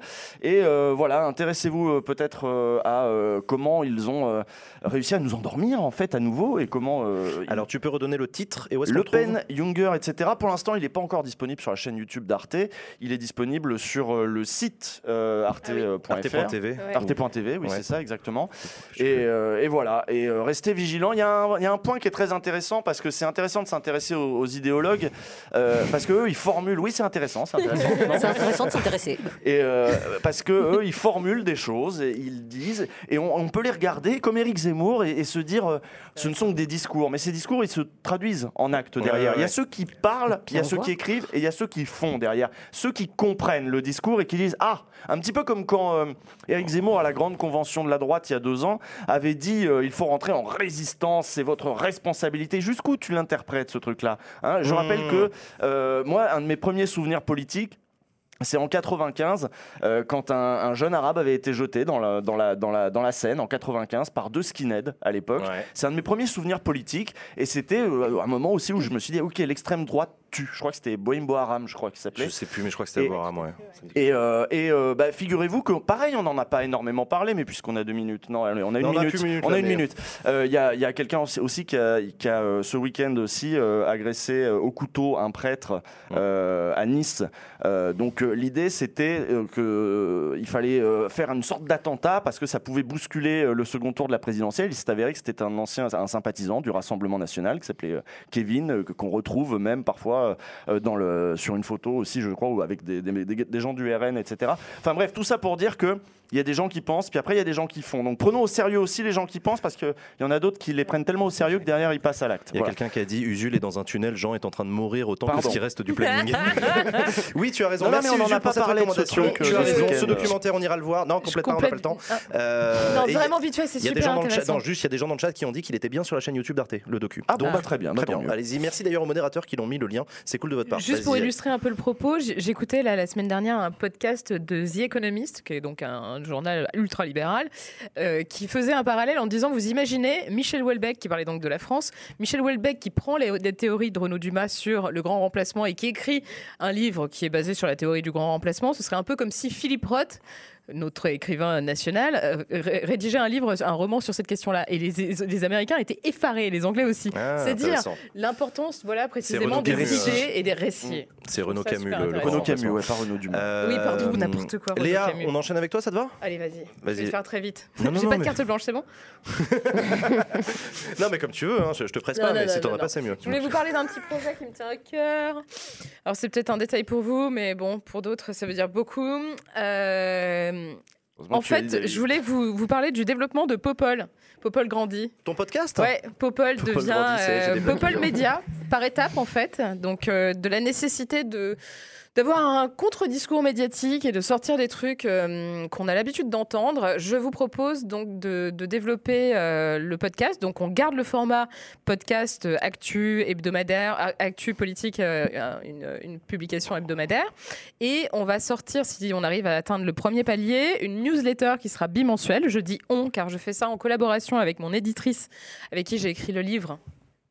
Là, plus de femmes en politique, donc Camille Dumas, qui euh, sera à la manœuvre sur la newsletter. Donc newsletter où on parlera en fait de politique avec un regard féministe. Il y a d'abord ça. Ils l'ont sorti Ça tous les deux. le placement produit. Il y a d'abord ça, et on va mettre aussi, on va aussi créer une association, une association pour permettre à davantage de féministes, féministes pardon, de s'engager en politique. Trop cool. Et je vous annonce aussi, parce que je viens d'avoir l'information qu'il y aura de nouveaux lives de Popol. Let's et le go. prochain live de Popol sera le 8 juin pour parler des législatives avec Réjeanne Alice Coffin et Dolores Baquella au pavillon des canaux à Paris. Bisous Merci beaucoup, euh, merci hein. beaucoup Léa. Donc voilà, les, les- Ah oui, pardon, il y a un crowdfunding pour voilà, Popol, j'avais oublié. il y a un crowdfunding, donc Je suis vraiment une bolosse, quoi, j'oublie le plus important. donnez de l'argent pour faire monter Popol, on peut le Donnez dire comme ça. d'abord bah, pour Baxit et après, s'il vous reste un peu de thunes, euh, voilà. Merci à toi Léa et bonne continuation à Popol. Merci. On Adèle. espère que ça va, ouais, que Popol va grimper fort. Ouais. Euh, bon, pardon. Bah, bah, moi, du coup, j'ai pas eu le temps vraiment de bosser de, de ouf parce que je sais pas vous, mais moi, depuis dimanche, j'ai l'impression d'être en grosse gueule de bois. Euh, pas les normes, tu vois, genre la biture du chèque qui a mal tourné, et tu t'es pris un platane, on est aux urgences. Dimanche, on n'est pas allé jusque-là. Euh, mais on s'est quand même réveillé avec la bouche un peu pâteuse et euh, quelqu'un qu'on n'avait pas envie de retrouver là à côté dans le lit. Euh, Manu, en fait, c'est un peu notre plan cul régulier qu'on essaye d'arrêter, mais qu'on n'a pas encore trouvé mieux. Ah yes, Alors, euh, c'est énorme. il tient pas toutes ses promesses. Il est en même temps avec toi et pas avec toi. Puis il est toujours à droite à gauche. hein, c'est- Et tu t'es promis que non, tu te le retrape- retaperas pas. Mais comme t'as pas sécurisé d'autres prospects, euh, que la piste de danse s'est vidée, là il est 5 heures du mat, les lumières se rallument. Ta seule option autre, elle est au bout du bar hein, et elle a beau élever des chats, tu sens qu'elle a le potentiel un peu expérience BDSM quoi. Il y a des gens qui aiment, mais toi t'as pas envie d'avoir mal au cul. Donc, quand t'es en gueule de bois, qu'est-ce que tu fais? Euh, Tu sais, quand t'as ton t-shirt troué, les cheveux hirsutes et la laine vodka poney, dont on parlait un peu tout à l'heure, de quoi t'as besoin? C'est généralement la Cronenbourg du lendemain de cuite. Il faut soigner le mal par le mal. Donc, nous, si on est en gueule de bois euh, politique, cette petite binouse du réveil, c'est le documentaire sur la présidentielle de l'émission C'est politique qui a été diffusé mardi soir sur France 5 et qui est l'objet de, de ma carte blanche. Il s'appelle Bloc contre Bloc, ce docu. Il suit les principaux candidats dans les quatre derniers mois de la campagne. Il est sorti 48 heures après l'élection. Donc, tour de force, les journalistes ont enchaîné les nuits blanches pour le terminer. Donc, euh, big up à Camille Girard et Florent Maillet. Je ne suis pas payée par euh, France Télévisions, mais je, je voulais Mais les on les féliciter. embrasse. Ouais, ouais. Euh, la campagne et ses temps forts, euh, donc résumé en une heure, c'est assez impressionnant. Bon, après, euh, c'est pas non plus du deux pardon, mais il y a quand même des petits éléments behind the scenes assez sympas, savoureux. Donc je vous en ai choisi juste quelques-uns, genre QG de campagne de Valoche, euh, le député Geoffroy Didier avec la même chemise blanche que Manu, sauf qu'elle est boutonnée droite, trois boutons plus haut. Bah, parce que les LR, c'est tout pareil que Manu, mais en moins bien. Euh, il préside une réunion sur la stratégie du compte TikTok de Valoche. Et tu sens qu'il est aussi à l'aise que Jean Lassalle dans une table ronde sur féminisme et intersectionnalité. C'est- Voilà. Autre moment, Philippe Devilliers qui fait du phoning pour les signatures de Zemmour. C'est assez savoureux, je vous invite à aller le Ah, regarder. J'ai vu l'extrait. C'est incroyable. Ça sent vraiment le truc organisé pour les caméras, parce que déjà un centre d'appel dans le 8e arrondissement, ça n'existe pas.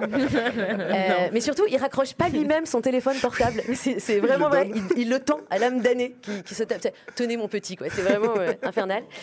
Et il y a ce dernier moment aussi euh, assez génial où Marine Le Pen compare Jordan Bardella au petit chiot affamé dans les 101 dalmatiens. Parce qu'il a faim tout le temps. Alors, euh, si on est sur le registre de l'appétit, moi, Jordan, il me fait plutôt penser à Hannibal Lecter euh, dans Le silence des agneaux.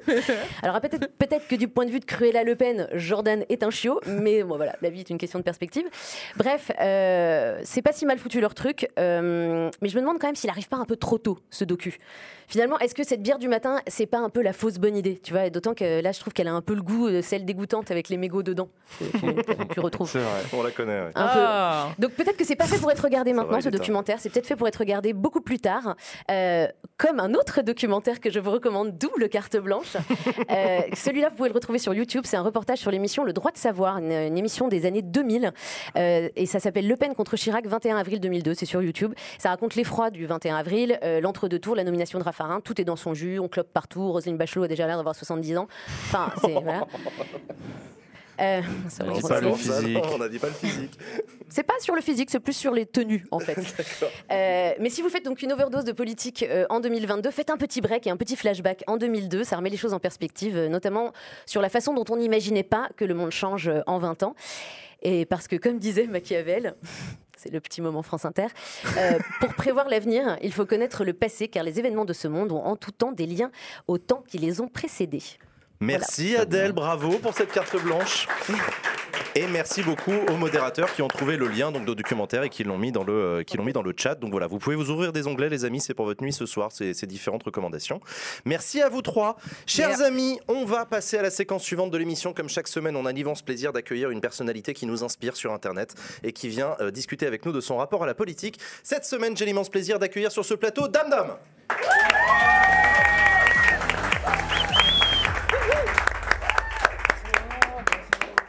Salut Dame Dame. Bonjour Jean, bonjour tout le monde. Comment tu vas? Mal. Arrête, dis pas ça, dis pas ça. Ça fait tellement plaisir de t'accueillir sur le plateau de Backseat. Oui, c'est un, c'est un travail au corps depuis euh, six mois, Ah, je un fait an, chier, hein. un an presque. Mm. Tu m'en, en fait, tu m'as parlé la première fois de ce projet. On était dans la piscine à la Zilane de l'année dernière. C'est vrai. C'était pas encore lancé. C'est tu me- vrai, dans et la tu me piscine. disais, on était dans la piscine, je te jure. Ouais, c'est Tu viens sur Backseat? Avec, avec une petite bière euh, houblonnée là. Ouais, et ouais, puis, avec hein, tu enfin, bref, ah, mais on- tiens, au fait, euh, Tiens, je je, lance une émission, ça te dit pas? Bien sûr, le Et premier. t'avais éclaté de rire. J'ai éclaté de rire parce que bien sûr, moi parler de politique et puis quoi encore, euh, bon, enfin bref. Et Euh, finalement, voilà. tu as regardé l'émission, je m'en souviens, tu m'as envoyé Oui, un texto, en- tu m'avais envoyé un texto en janvier en me disant, euh, Ouais. après une émission, tu m'as dit, ah, j'ai regardé, c'était pas mal, c'était cool. Ah, c'est pas, alors c'est pas après une émission, c'est une que semaine plus tard, tu m'envoies un autre texto en me Ouais. disant, en fait, je viens de binge-watcher toute l'émission. oui, parce que parce qu'en fait j'ai regardé, j'ai regardé tous les backseats au fur et à mesure des semaines depuis le depuis le début, et j'ai accumulé au bout d'un moment un petit peu de retard en, en, en novembre, un truc comme ça. Et, euh, et en fait, j'ai eu des soucis de santé de, fin novembre, en gros, jusqu'à euh, mars, là. Et euh, du coup, effectivement, il y a eu une semaine où je me suis tout fait. J'ai rattrapé mon retard aussi sur euh, tes vidéos aussi. Donc, euh, oui, oui.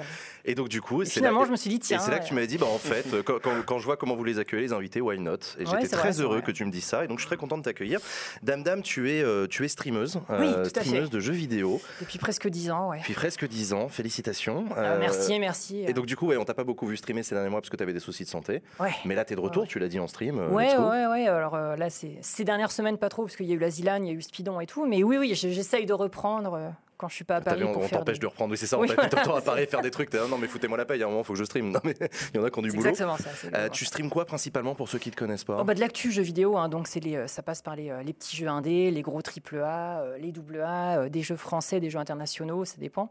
Et puis après, quand il y a des mises à jour majeures aussi sur certains jeux, et puis, euh, puis après il y a les, les jeux tryhard euh, de temps en temps, les trials, Trackmania Ouais, et compagnie, c'est tout, ouais. notamment.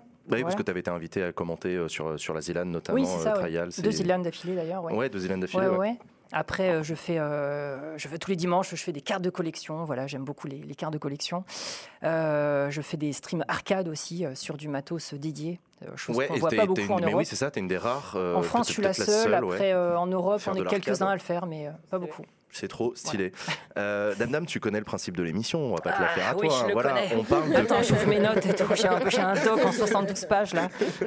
on parle de politique dans cette émission Dame Dame et toi, je crois savoir que c'est pas trop ton truc la politique. C'est compliqué. Euh, alors, je serais tenté de dire, je déteste ça, bien sûr, je ne suis pas apolitique, euh, très loin de là. Euh, J'ai beaucoup de mal, mais je m'y intéresse. Alors explique-moi. Alors, euh, j'ai un traumatisme dans ma vie qui date de 1998, quand je suis rentré en troisième. Euh, Ok. Puisque, en fait, ça a été euh, la première fois que j'ai eu des... Enfin, je rentre là-dedans, puis après, je, je- je reparlerai d'un truc un peu avant aussi qui s'est passé. Mais en fait, j'ai eu mes premiers cours d'éducation civique en Ouais. 98. Et c'était euh, le pire prof de- que j'ai eu de ma vie. Il t'a fait Voilà. un tableau, il t'a fait un dessin au tableau à la craie Non, avec, même euh, pas, même, pas. Alors, c'était le genre de prof qui avait un bouquin, je sais même pas ce que c'est comme bouquin. Il lisait, euh, sans nous regarder, il lisait tout, non-stop pendant une heure. fallait qu'on prenne des notes. Et tous les trois cours, il fallait qu'on récite par cœur ce qu'on a. Voilà. C'était ça, en trucs fait. bêtement, genre la, la constitution sont les règles de machin qui en fait, il partait du principe qu'on avait déjà acquis en troisième. hein. Euh, donc, j'avais quel âge? J'avais, je sais pas, 13 ans, un truc comme ça. Euh, il partait déjà du principe qu'on savait déjà tout ce que c'était l'Assemblée nationale. C'est quoi la différence entre un député, un sénateur, un, Ouais, un très truc, un pédagogue, machin. catastrophique, catastrophique. Euh, Les politiques à travers le monde aussi, ben, il en parlait, mais euh, enfin, sauf que, enfin, moi, je ne savais pas ce que c'était. En fait, c'est c'est quoi vraiment un dictateur quand, quand on a euh, Ouais, quand t'as c'est- 15 c'est- ans. enfin, Ouais, voilà. t'as 15 ans à cet donc on, âge-là, on voilà, a- on passe 14 des années à apprendre finalement le système, enfin l'histoire de France, les rois et compagnie. Mais euh, au final, euh, oui, qu'est-ce qui fait que c'est vraiment différent maintenant? En fait, les choses essentielles et basiques ne sont pas n'étaient pas en tout cas c'est expliquées. Peut-être que c'est différent maintenant. Je ne sais pas comment l'éducation. Non, ça dépend beaucoup des Ah, enseignants. Enfin, oui, c'est- un peu d'ailleurs le drame de l'éducation civique euh, qui aujourd'hui a un peu changé, mais c'est que ça repose toujours beaucoup sur la bonne volonté des Ouais. enseignants. Il y a des enseignants qui sont extraordinaires parce qu'ils se font chier pour essayer de faire vivre ça, de montrer des trucs euh, sur l'écran de leur ordi aux jeunes en leur disant vous comprenez mieux et tout. Mhm. Et d'autres, effectivement, j'en ai connu euh, qui te font un tableau sur le tableau à la craie, qui te font Ouais. ça c'est l'Assemblée nationale, ça c'est le Sénat et entre les deux il y a une navette. Ah, J'aurais bien aimé, ne serait-ce qu'ils l'écrivent sur le, sur le tableau, ça aurait été Et, en fait, donc c'était euh, c'était déstabilisant de rien comprendre euh, d'un coup, mais c'est surtout que moi j'étais plutôt une bonne élève jusqu'en jusqu'en quatrième, allez cinquième, quatrième. À partir de la quatrième, j'ai commencé à avoir un petit peu de mal à l'école, bon pour diverses raisons. Et euh, en fait, euh, là c'est la première fois de ma vie que je ne comprenais rien du tout dans un cours. Mais quand je dis rien, c'est Ah ouais, ouais, vraiment les, premiers cours. J'ai, Mm. enfin, je, je regardais les autres élèves, j'étais là, je fais mais il y a que moi ou c'est, c'est quoi le problème en Et fait? vraiment, tu comprenais Et- pas. et- Quoi. Et, et du en coup, ça fait, t'a euh, bloqué de ouf, ouais, j'imagine. Et en fait, ça a été le, le début d'un- d'une longue période pour moi qui a été donc euh, l'échec scolaire avec un E majuscule et des enluminures autour. Euh, et j'ai été après pendant tout mon lycée en échec scolaire et tout, puisqu'en fait, j'ai euh, complètement perdu confiance. En fait, ça m'a tellement déstabilisé. À cause de ce cours-là? Alors pas forcément peut-être à cause de ça, Non, parce que je- ça faisait déjà quelques mois que je commençais à être un peu limite, mais disons que ça, ça m'a complètement enfoncé et j'arrivais pas à en parler en fait. Et J'arrivais du coup, parler. as assimilé euh, la politique à un truc scolaire Ouais. euh, chiant et Exactement. froid. T'as pas eu des potes, t'as pas rencontré des potes qui à un moment l'ont fait vivre de manière un peu plus chaude, c'est-à-dire en te présentant que non, jamais. Un peu au lycée, mais un petit peu après. Peut-être que tu les fuyais aussi.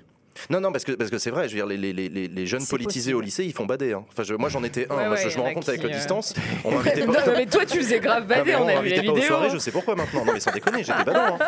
J'aime ou j'aime pas Non, mais tu vois, j'interviewais des ministres et tout déjà à l'époque, et en vrai, en vrai, on- c'est badant. Un lycéen qui s'intéresse à la politique. euh, Ouais, je c'est- serais pas été mon pote. Ah hein. non, mais, non, mais grave, bon, pas Moi, je m'intéressais à la Donc, tu vois, politique pourtant, mais. C'est vrai que la politique est pas toujours très sexy Ouais, ouais, ouais. par ceux qui en sont passionnés. Ça donne pas toujours envie. Je, je- je suis le premier à euh, l'admettre. hein. Je, je pense que, en fait, je pense que j'y ai beaucoup pensé dans le train en venant. Et parce qu'en fait, je, je savais que tu me poserais cette question Ah en oui. premier. C'est la seule question, c'est la, la question du bac que je connaissais. C'est que c'est quoi mon rapport à la politique? En fait, je pense que, en fait, je pense que la, la- la- la- et, et j'ai découvert ça moi-même euh, là de- depuis depuis même pas deux jours. C'est qu'en fait, je pense que la quasi-totalité de ma politisation, si on peut dire ça comme ça, euh, s'est faite de façon musicale pendant Ah. toute ma vie Ah Ah, c'est intéressant ça. Que ça soit par, euh, en fait, par le rap, euh, la musique Excellent. hardcore, donc euh, tout ce qui est euh, gabber, Frenchcore maintenant, Mhm. Trio. et, euh, et par, par la suite, et par- non mais c'est vrai en plus, Ouais, par, Trio. par la suite tout ce qui était euh, reggae, ska euh, et compagnie. Ouais, Ska, c'est super Qui politique. sont très politiques. Ouais, non, mais Ouais. C'était extrêmement politique, ça c'était plus au lycée. C'est marrant. Et ça, Donc- ça a participé. Alors, co- comment, Alors, vas-y, euh, raconte. alors, j'ai- parce que j'ai même noté, euh, tu vois, le, le- le- le déroulé et tout, mais euh, en gros, l'année vraiment pour moi qui a été marquante, c'est c'est 1995, pour deux raisons. La, pro- Chirac, président de la République. la première, c'est euh, ma première apparition télé, c'était bah, l'élection Ah. de Chirac, puisque j'avais, je t'avais raconté déjà cette anecdote. raconté cette voilà, anecdote. bon, je vais faire la version très courte. Euh, en gros, euh, euh, Chirac est élu. Mes parents à l'époque avaient, avaient, avaient voté Chirac et tout. Et euh, moi, je suis rennaise de base, donc. Euh, à l'époque, il y avait un- un- une émulsion dans le centre-ville, c'était incroyable. Et donc, mes parents avaient dit Ah, Chirac a été élu, incroyable, la fin du socialisme. Pff, moi, j'étais là, je Ah bon, euh, c'est bien, pas bien, je sais pas en fait. C'est notre chute du, mu- notre chute du Et, mur à nous. et donc, du coup, on avait pris la voiture, on était allé dans le centre de Rennes et ils avaient ouvert les portes de la mairie, chose qu'ils font très, ra- ils bon faisaient très rarement. en Pour les soirées électorales, ils font ça. Voilà. Et donc, Et la mairie père- était socialiste, non? Ah, euh, oui, euh, euh, à Rennes, oui, oui. Et à l'époque, euh, mon père dit ah, c'est- l'intérieur de la mairie, c'est magnifique, il faut que vous y allez voir. Euh, donc, en fait, on, on monte à l'intérieur lors de la soirée et tout, et donc on, se met au balcon avec la vue sur la, la place, euh, la place de, de- comment dire, de, de la mairie en fait de, de- de Rennes, avec l'opéra qui est en face, c'est magnifique et tout. Et donc, littéralement, la première image de moi qui existe à la télévision, c'est donc, euh, je sais pas, TF1 France ou- 3 Toi, régions. sur je le sais plus, perron de oui, la France 3 mairie, raison, je euh. ne sais plus. Et donc, il y a- il y, a moi avec mon père à côté qui font coucou parce qu'il m'a dit fais coucou comme ça. Moi, j'étais là, ah ouais, ouais, ok. euh, Et voilà. et bon, c'est Chirac. Donc, 80 Comme, 95. comme Chirac à son balcon. Exactement voilà, pareil. ça. Même euh, moment, J'ai Bernadette, rencontré. Chirac, mais du coup, la- l'anecdote est marrante. Et 95 aussi, c'est la découverte pour moi du rap français. Ouais. Et le rap français, euh, notamment, alors 95, c'était IAM, c'était NTM, Ouais, c'était ouais. Raga Sonic. Ouais. Et mine de rien, La FF aussi, nous. euh, un je- peu. euh, Un peu plus un tard, petit peu, un petit après, plus tard, ouais, ouais, mais après il y a eu tout ce qui est sectorat dans, euh, dans les années euh, 90, et ça c'était une claque absolue. Je, je resitue un peu le contexte, c'est que moi mes parents, bon, sont pas millionnaires, mais ils, gagnaient quand même bien leur vie. J'étais j'étais dans un des quartiers, euh, on va dire, pavillonnaires, plutôt euh, sympathiques, plus plus, tu vois, de, de Rennes. Euh, mes copains, c'était que des blancs. Euh, J'étais plutôt, plutôt bien, tu vois. Et on était dans, enfin, on était dans un collège privé. Ouais. Donc, euh, je venais en plus de l'école primaire, euh, l'école primaire où ça enseigne l'allemand grâce au général de Gaulle, parce qu'il y en a une par, par, par ville, il faut le Par savoir. ville, ouais. Donc, je venais de ça, j'arrive dans ce collège, de- dans ce collège privé, et euh, finalement, c'est quoi mes références? C'est quoi euh, En fait, j'ai pas la, con- j'ai pas conscience en fait d'avoir la chance de vivre cette vie. Et les Mm. premières fois que qu'on écoute, Ah. quand t'as quand t'as 10-12 ans, la première On fois que parle t'écoutes, d'une autre vie, quoi. Ah ouais. Ouais, Ton premier rapport à l'inégalité, en quelque sorte, c'est ça, inégalités. première ouais. fois que tu écoutes Petit Frère de Hayam, mais tu clair. comprends rien aux paroles. une C'est claque, com- quoi. comment ça, il y a des Mm. quartiers, comment ça, il y en a qui vivent moins Mm. bien. euh, le- C'est quoi cette histoire de chance dont il parle dans la, dans la chanson On tu n'est pas né sous la même étoile? On est pas né sous la même étoile aussi, euh, mais ouais, tout à fait. Et, ça, mais ça peut paraître con, mais quand, quand tu as 10-12 ans, tu fais, mais en fait, de quoi ça parle? À l'époque, on n'a pas de smartphone, il n'y a pas Internet, enfin, en tout cas, on n'y a pas Mm. accès tout de suite. Euh, notre référentiel, c'est quoi? C'est des profs d'un collège privé et c'est d'autres amis qui, euh, qui euh, finalement, se rendent pas compte non plus de cette chance-là. Donc, euh, ça, ça a été une première grosse baffe dans la gueule. Et puis, euh, c'était à l'époque où Skyrock diffusait euh, quasiment que du. euh, Enfin, ils ont- ils ont commencé à, pa- à passer que du rap. Ah, intéressant. À côté de ça, il y avait aussi, ça je sais que, que vous en avez parlé récemment euh, en émission, c'est les guignols de l'info. Ouais. Là, les guignols de l'info, c'était tous les jours chez moi, effectivement. euh, euh, mes parents aimaient bien, même parce que ça, ça se moquait de tout le monde, ça restait, je pense, bienveillant, mais sincèrement, je comprenais pas tout. Tout comme vos émissions, je les ai toutes vues, mais je comprends Ah, pas moi non tout. plus, je comprenais rien, mais, je- mais ça me faisait marrer quand même. Non, non, mais les guignols de l'info, oui, des Fais très bien marionnettes qui font semblant, des hein. blagues, je comprenais Ouais. rien. Et, ouais. Ouais. Donc, euh, et du coup, là, cette élection présidentielle, tu l'as suivie? Celle-là, là, Ouais. oui, je l'ai suivie. Euh, bah, pff, ouais, oui, euh, ça a été un peu. euh, T'as suivi quoi? T'as- Alors, t'as- j'ai pas t'as- regardé euh, les, les, les longs euh, trucs, là, les. Ah, les émissions de 3 heures là. Ouais, les émissions. Tu veux dire les Brexit? débats, les... Non, non, non, les, euh, si, si, alors le, le débat, le débat euh, Macron-Le Pen, je l'ai je l'ai regardé. euh, Ouais. C'était mise à mort. Et euh, Ouais. après, euh. Et tu t'es senti comment en regardant tout ça? Tu t'es Non, senti euh, concerné ou tu continues à dire Oh là là, les gars je me sens concerné. Après, euh, pff, c'était un peu bizarre cette année. euh. En plus, c'est marrant parce que tu parlais de 2002 tout à l'heure là. Et euh, moi, 2002, c'est la première année où j'ai commencé à voter. Et euh, j'ai toujours voté toutes, toutes les élections, même si des fois. c'est ça bah, qui est intéressant, c'est que t'as toujours voté. Ouais, j'ai une toujours discipline voté. de vote. Alors j'ai toujours voté, puisque donc, euh, d'un point de vue. Ah non, mais parce Vas-y, que- j'ai fait mon déroulé et tout. Parce que donc, tu parlais de trio tout à l'heure pour rigoler, mais n'empêche que trio et le ska français, euh, parce qu'il y a eu une grosse scène de ska français fin 90, début 2000, eh ben, ça a été ma première prise de conscience écologique, par exemple. C'est con, hein, pareil, mais euh, quand tu entends des, euh, des chansons qui, à longueur de temps, disent que la planète elle est mal barrée et tout, comment ça? Pourquoi à l'école, personne me dit que la planète est mal barrée? Donc tu commences à te renseigner. Alors, tu as quoi comme référence? Tu as Encarta sur Windows 98, tu as, Ouais. des profs qui sont à peine plus. J'avais oublié ça. Ouais, ouais, bah, Non, mais c'est vrai, donc, et ça, ça a été ma première prise de conscience, et, euh, c'est ce qui fait que euh, toutes mes premières, tous mes premiers votes, par exemple, moi j'étais, euh, enfin, je votais que écolo, par exemple, parce que, bah, parce que ça me concernait directement, et vraiment, je me suis senti profondément touché de base par les inégalités qu'il y avait dans le monde. Je prenais de plus en plus conscience de la chance absolue que j'ai eu d'avoir cette enfance, et en plus de ça, je me rends compte, ah oui, non, mais en fait. euh, euh, quand ils chantent que la planète est foutue, euh, c'est pas juste pour le rime en fait, c'est vraiment qu'on est mal barré quoi. Et, euh, et les derniers rapports qu'il y a sont absolument, euh, absolument accablants quoi. Ouais, tu dis Et- c'est Trio qui avait raison dès la fin des années 90. euh, Ouais, bah c'est eux, et campagnes. puis Non, plein, c'est plein vrai, d'autres groupes, hein, bien sûr. Ouais, ouais, ouais, ouais, ouais, ouais. Mais je vois ce que tu veux dire. Adèle? Ouais, petite question du coup, à part t'emmener sur le balcon de la mairie, euh, Ouais. vous parliez politique avec tes parents justement parle, un alors, petit peu à la maison ou est-ce que tu as pu leur dire peut-être que Non. les cours d'éducation civique, tu les enfin, Non, je crois que je l'aurais euh, finalement jamais dit, et c'était un grand, euh, c'est un grand, euh, une grande déception de ma part. J'aurais dû plus exprimer le fait que je que je comprenais rien. Euh, ça parlait politique, mais je comprenais rien, littéralement en fait. Et euh, je, je comprenais ce qui était plus ou moins censé être drôle, par exemple le guignol de l'info, mais au final, c'est quoi les vrais enjeux Finalement, pourquoi on se moque réellement de cette personne? Est-ce que c'est vraiment grave euh, les histoires de- d'emploi fictif? Est-ce que c'est vraiment grave? Ouais, bien sûr. Non, mais Ouais, on n'a pas ouais. la moindre idée de ça en fait. Alors je pense que maintenant les, les nouvelles générations, c'est beaucoup plus facile. Maintenant, tu as une question, tu prends ton smartphone, c'est fini quoi.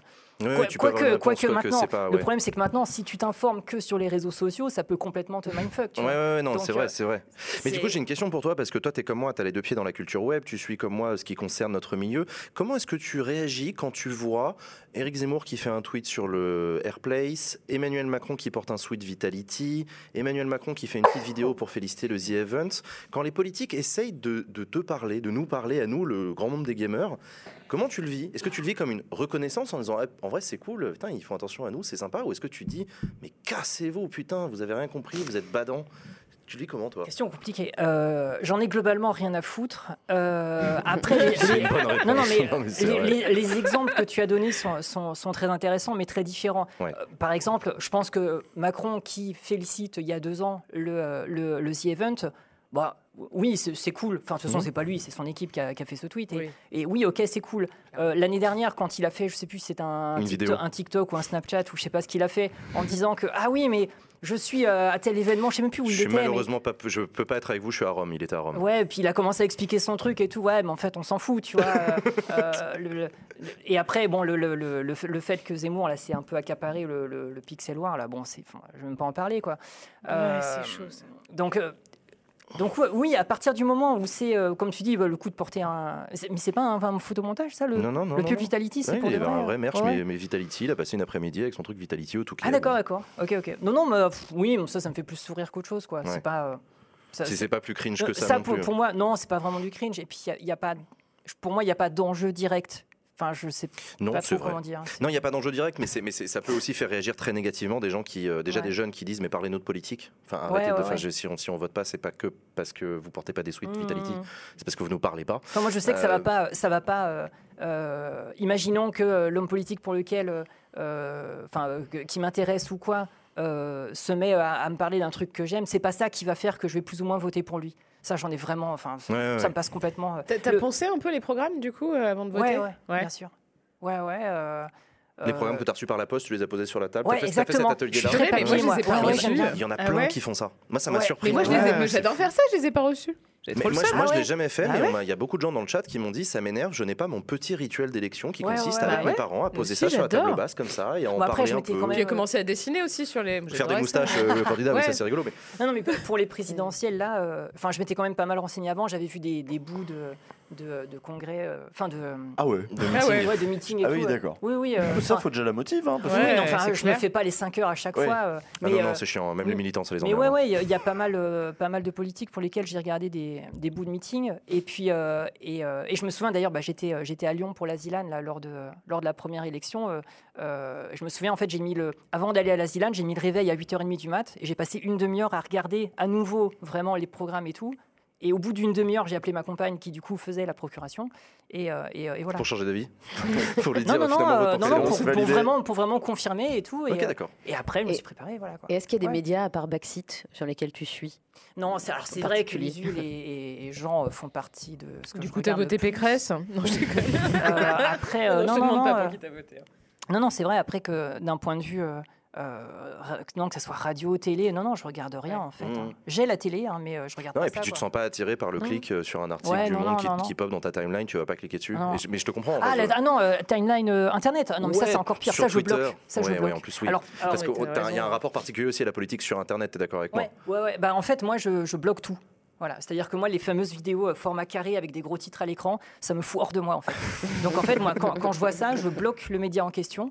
Et euh, enfin, je mute le média en Désolé, le question. copain de Brut. Ouais, hein. Et, euh, Brut, Combini, ciao. Ouais, ouais, non, mais moi, c'est pas, c'est pas ma façon de communiquer. C'est pas, je suis pas touchée par ce genre de communication, mais surtout pas pour la, la politique, parce que je trouve que ça rend le truc, ça, comment dire, c'est, c'est pas que ça dédramatise, mais ça, ça le rend faussement accessible. Ah. Et, euh, et je sais pas. Et pour moi, c'est comme Twitch, par exemple. Pour moi, sur ma chaîne, par exemple, la politique au sens vraiment euh, propre du terme n'a pas sa place. Ouais, c'est banni dans ton chat. C'est sur- sur- dans mon chat, c'est banni. Ouais. J'ai une liste de mots clés, mais c'est la même liste de mots clés qui sont bannes sur Twitter, par exemple. Sur mon, sur ma Ouais. enfin sur mon fil Twitter, tu peux le regarder. Il n'y a pas une seule personne qui parle de politique parce que tout est muté en fait. Ouais, législative, cohabitation, enfin tous ces mots-là, tous ces qui sont marqués. Non, mais pour- je, pour je moi, comprends, c'est. Je comprends les gens qui l'utilisent pour ça. Il n'y a pas de souci. Mmh. Vous faites euh, ce que vous voulez. Faites ce que vous voulez de votre vie. mais laissez-moi. Euh, et... par contre, moi, c'est comme ça que je gère. Du coup, tout à l'heure, tu disais que les enjeux environnementaux, c'était quelque chose qui t'avait touché Ouais. assez jeune, Ouais, ouais, ce que tout j'ai à fait. compris. Est-ce que c'est quelque chose qui a toujours autant de place pour toi dans ta vie? Un dans- peu moins maintenant, c'est vrai. Je l'avoue. Euh, à une époque où c'était vraiment euh, essentiel et que c'était pour ça pendant des années que j'ai voté. euh, euh, que je votais voilà euh, écolo euh, c'est vrai que ça, c'est toujours extrêmement important mais c'est vrai que j'ai aussi d'autres priorités parce que je me suis je me suis aussi renseigné sur ce qu'il y avait d'autre en fait en termes une de deuxième question aussi. sûr. Ton rapport à la politique a été un rapport un peu enfin, loupé, en quelque sorte. C'est ce que tu racontais, cette histoire traumatisante d'un enseignement raté qui t'a Mm. vraiment pas touché. Est-ce que euh, tu penses qu'on peut contourner ça? Et si, tu, si par exemple il y avait des gens aujourd'hui qui se retrouvaient dans ta situation Mm. à l'âge que tu avais à ce moment-là, qu'est-ce que tu leur dirais pour leur dire, bah, en fait, si quand même, intéressez-vous à la politique ou pas d'ailleurs? Je pense qu'il faut du concret. Il faut du concret, euh, il faut des, euh, il faut des exemples, euh, des exemples qui nous touchent et surtout qui nous touchent quand on a une douzaine d'années. quoi.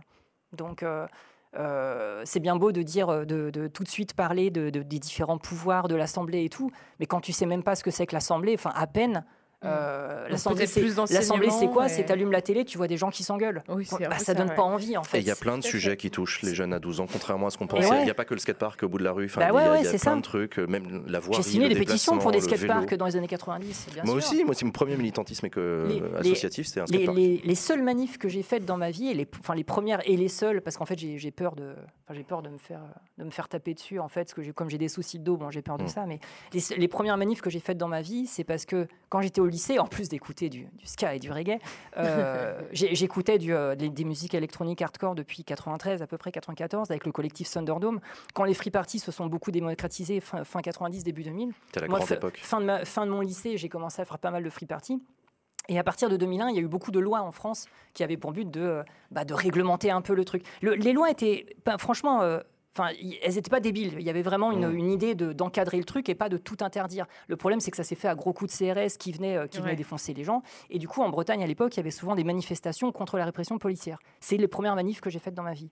Ouais, ouais, Et, euh, j'en ai la Bretagne a une longue histoire de la culture euh, free party Ouais, et qu'on a culture de retrouvé la en partie dans la ZAD, euh, etc. Non, mais vraiment une appropriation de l'espace public des champs pour faire Et des de trucs politiques. de mais aussi C'est une musical terre et tout, les, fameux ouais. Technival où on en parlait beaucoup à l'époque. C'est vrai que c'est une époque que peut-être que beaucoup n'ont pas connue, l'époque des On en Technival. parlait avec le Covid. Sur TF1 chaque Ah année, ouais. ouais, machin. Ouais, ouais, les caméras qui allaient filmer tous ces jeunes qui vont dans les champs danser sur de la musique électronique. Et pour revenir, d'ailleurs ça, a fait des sacrés samples dans plein de pistes de hardtech. Et pour revenir là-dessus, tu vois, je te disais que mon stream du manière générale, je sais pas si vous avez déjà regardé mon stream, mais du manière générale, il est pas très, enfin je, je parle jamais euh, directement voilà de programme ou d'homme politique. Par contre, ça m'arrive des fois de commencer un, un stream sur de la musique jazz et puis au bout de deux minutes, alors que ça n'a pas encore commencé, je leur fous une Frenchcore sur laquelle il y a des samples de Castex et de Macron, mais sur un kick bass à 220 BPM. C'est con, mais c'est un peu politique aussi. Tu vois, Ouais, ouais, parce oui, que oui, c'est satirique. ça se moque du truc, ouais. sachant qu'il y a des bruits de porc euh, qui, euh, qui gruiquent en arrière-fond. donc ça rappelle un peu porcherie de, de- des berrues, tu vois. Donc c'est marrant, tu vois. En fait, je fais plein de rêves comme ça, mais qui sont un peu deep. Oui, Et parce que la politique, c'est un ensemble de référentiels aussi. Donc on peut en rire, on peut.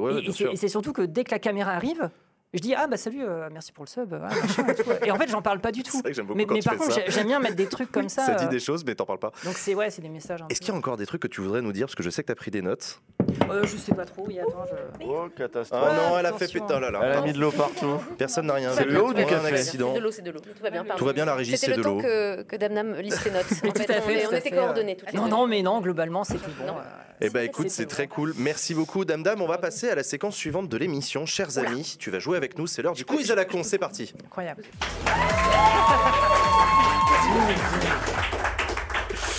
C'est bon, l'attentat est, est géré. Tout se passe. Voilà, tout ça est géré. qui va. Mesdames et messieurs, le quiz à la con, comme chaque semaine. Euh, cinq, questions, quatre propositions de réponses. Vous me donnez les réponses que vous pensez être les bonnes. Et vous, chez vous, vous jouez avec nous puisque vous votez A, B, C ou D selon euh, ce que vous estimez être la bonne réponse. Voilà. Alors, première question de ce quiz à la con. À la place du rachat de Twitter, combien de fois Elon Musk aurait-il pu éponger la dette personnelle de Valérie Pécresse? Réponse A, Épongé. 4400 fois. Réponse B, sympa. 8800 fois.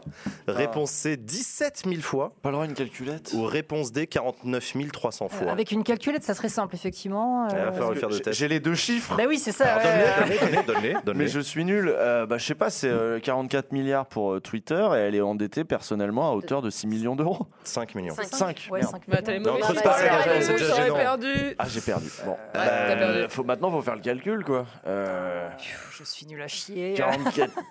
Il y a combien de milliards dans, Moi, je dans un dirais, million euh, C'est l'épreuve mal de ici. C'est l'épreuve de Quel maths de. Brexit. Ah ouais, non, moi, c'est en. L'éducation civique, ça- je suivais, mais alors les maths. Ah euh, ouais, moi non euh, J'ai eu- eu deux au bac, je crois. Euh, oui, fois je crois 5, que c'est ça. 40, plus ou moins, je crois. euh. Bon, attends, donc. J'adore quand vous faites un petit chiffre et les lettres. là. Non, non, à mon avis, c'est 8800 fois. Moi, je vote B. Dans, dans 100, Donc, il y a combien de fois B. 5 il y, a, il y a 100 divisé par 5, ça fait combien? 25 Quoi? Non, Non, 20. Ça fait 20. Ça fait 20. Donc 20 fois 44, Que Clippez ce moment, 2. s'il vous plaît, clippez ce moment. ça fait 88. Non, mais Euh, attends, tu comptes la TVA ou pas pas. Il n'y a pas 88. Donc- Ah voilà, bah je dis B. J'ai calculé de tête, je dirais B. Réponse B, donc comme Dame Dame, Adèle. Oh, moi, je dis comme Usul. Hein. Ce calcul, moi, il m'a hein. Copier. T'as confiance copier en. Usul Ah bah oui, là, Tu sur sais que les gens de gauche, ils sont pas très bons en business, hein, donc euh, peut-être qu'ils se trompent. hein. Peut-être Elon Musk, il a fait Ah le non, là, calcul, lui. c'était saisissant. Euh, D'ailleurs, Elon, hein, si tu nous écoutes, euh, voilà, nous chez nous, on a une, voilà, elle s'appelle Valérie, elle est un peu en galère. Si tu peux lui filer un coup de main, c'est toi qui vois. Mais non, mais les gens ils disent comme moi, j'ai bien calculé en vrai. hein. Léa, t'en penses quoi? Ah bah je sais pas du tout moi. Euh, je vais je vais jouer pour le fun comme d'hab et je vais dire euh, 49 300 fois parce que je trouve que c'est un, Réponse D. un Ah, j'ai la rêve, chiffre. ça fait 49,3. C'est Yeah. parce que le truc là. Ah ouais. Ah. C'est assez, tu vois. Le 49.3, tout ça, t'as regardé mes vidéos, toi, tu connais je l'ai, je l'ai. Euh, le Euh, chat, il en dit quoi? Montrez-moi les Dame, résultats t'avais du la ref, vote moi du je l'avais chat. pas. alors donc vraiment, Le chat Backseat, vote ça marche. réponse B à 79%, c'est les bonnes maths. Bien vaut, bien bravo, Bien vaut. bien vaut, Bien bravo. vaut. Bravo le veau. Ouais, Bien ouais. vaut, c'est bien la réponse B, la bonne réponse. Félicitations, bravo, dame dame. Dame dame, qui a été la première à le dire. Ouais, bravo. C'est vrai Toi, tu t'es perdu dans les calculs, dame dame, elle a fait. Bah j'ai fait le bon Non, calcul. B. Mais tu as fait le bon calcul, mais ça t'a pris du temps. Oui. Mais la vie est une compétition. Parce que 100 divisé par 5, j'ai déjà du mal. Donc euh, Ouais, ouais, ouais, j'avoue. Pourtant, mais on n'a pas répondu hein. très vite non plus. Hein. T'étais pas très aidé. Deuxième question de ce quiz à la con. Qui est le seul candidat écolo à la présidentielle à avoir pu rembourser sa campagne électorale? Réponse A, Eva Joly. Réponse B, Dominique Voynet. Réponse C, Noël Mamère. Réponse D, Antoine Wechter. Oh là là, c'est pas Parmi ces quatre candidats Ah, sais écolos, il y en a qu'un seul qui a réussi à remplir. euh, à- on aurait pu rajouter euh, euh, Jadot, mais vous connaissez déjà la réponse. Oui, non, toi, tu la connais peut-être ah oui, moi je, je, Ah bah je attends, pense bah, si tu sais, connais, ouais. tu dis Moi pas. aussi, je crois que je sais. Ah, aucune. Ça m'étonnerait que ça soit Noël ma mère. Il a quand même fait des très petits chiffres, mais euh, je sais pas. Ouais, à la fin. Ouais, mais ça dépend s'il a pas dépensé beaucoup de thunes. Ouais, ah ouais, ouais. Parce que t'as quand même, euh, même si tu fais euh, en dessous de 5, t'as quand même un peu de thunes. Mais ça C'est coûte. se faire rembourser Oh, sa quand t'as eu campagne. C'est mais- 5%. balles ou, voilà. En fait, c'est lequel des quatre a fait plus de 5% A fait plus de 5. Oui, d'accord. Ah. On est bien. On est Ouais, d'accord. C'est ça. Mais ça coûte toujours à peu près le même prix. de faire une campagne Une campagne. C'est T'as 10 un millions forfait. d'euros, enfin c'est 20 millions, t'as pas le droit de dépasser. Et euh, tu ne te fais rembourser que 50% de ce plafond, Ah donc ouais. 10 millions. Donc il y en a qui font des campagnes à 10 millions, pas plus, pour être sûr de se faire rembourser à 100% de leurs dépenses. Enfin, sûr, s'ils font 5%. Si, ils font 5, oui. oui. Sinon, il y en a qui font la gueule de bois, ouais. Il y en a qui- deux là en Euh, l'occurrence. Du coup, vos réponses. Moi, je, me, je dis A parce que je sais pas quoi mettre. Eva Jolie, réponse A. Léa. Noël, ma mère. Noël Mamère, réponse B. Candidat en 2002, Noël Mamère. Ah, on était là. nous. Adèle. Dominique Voynet.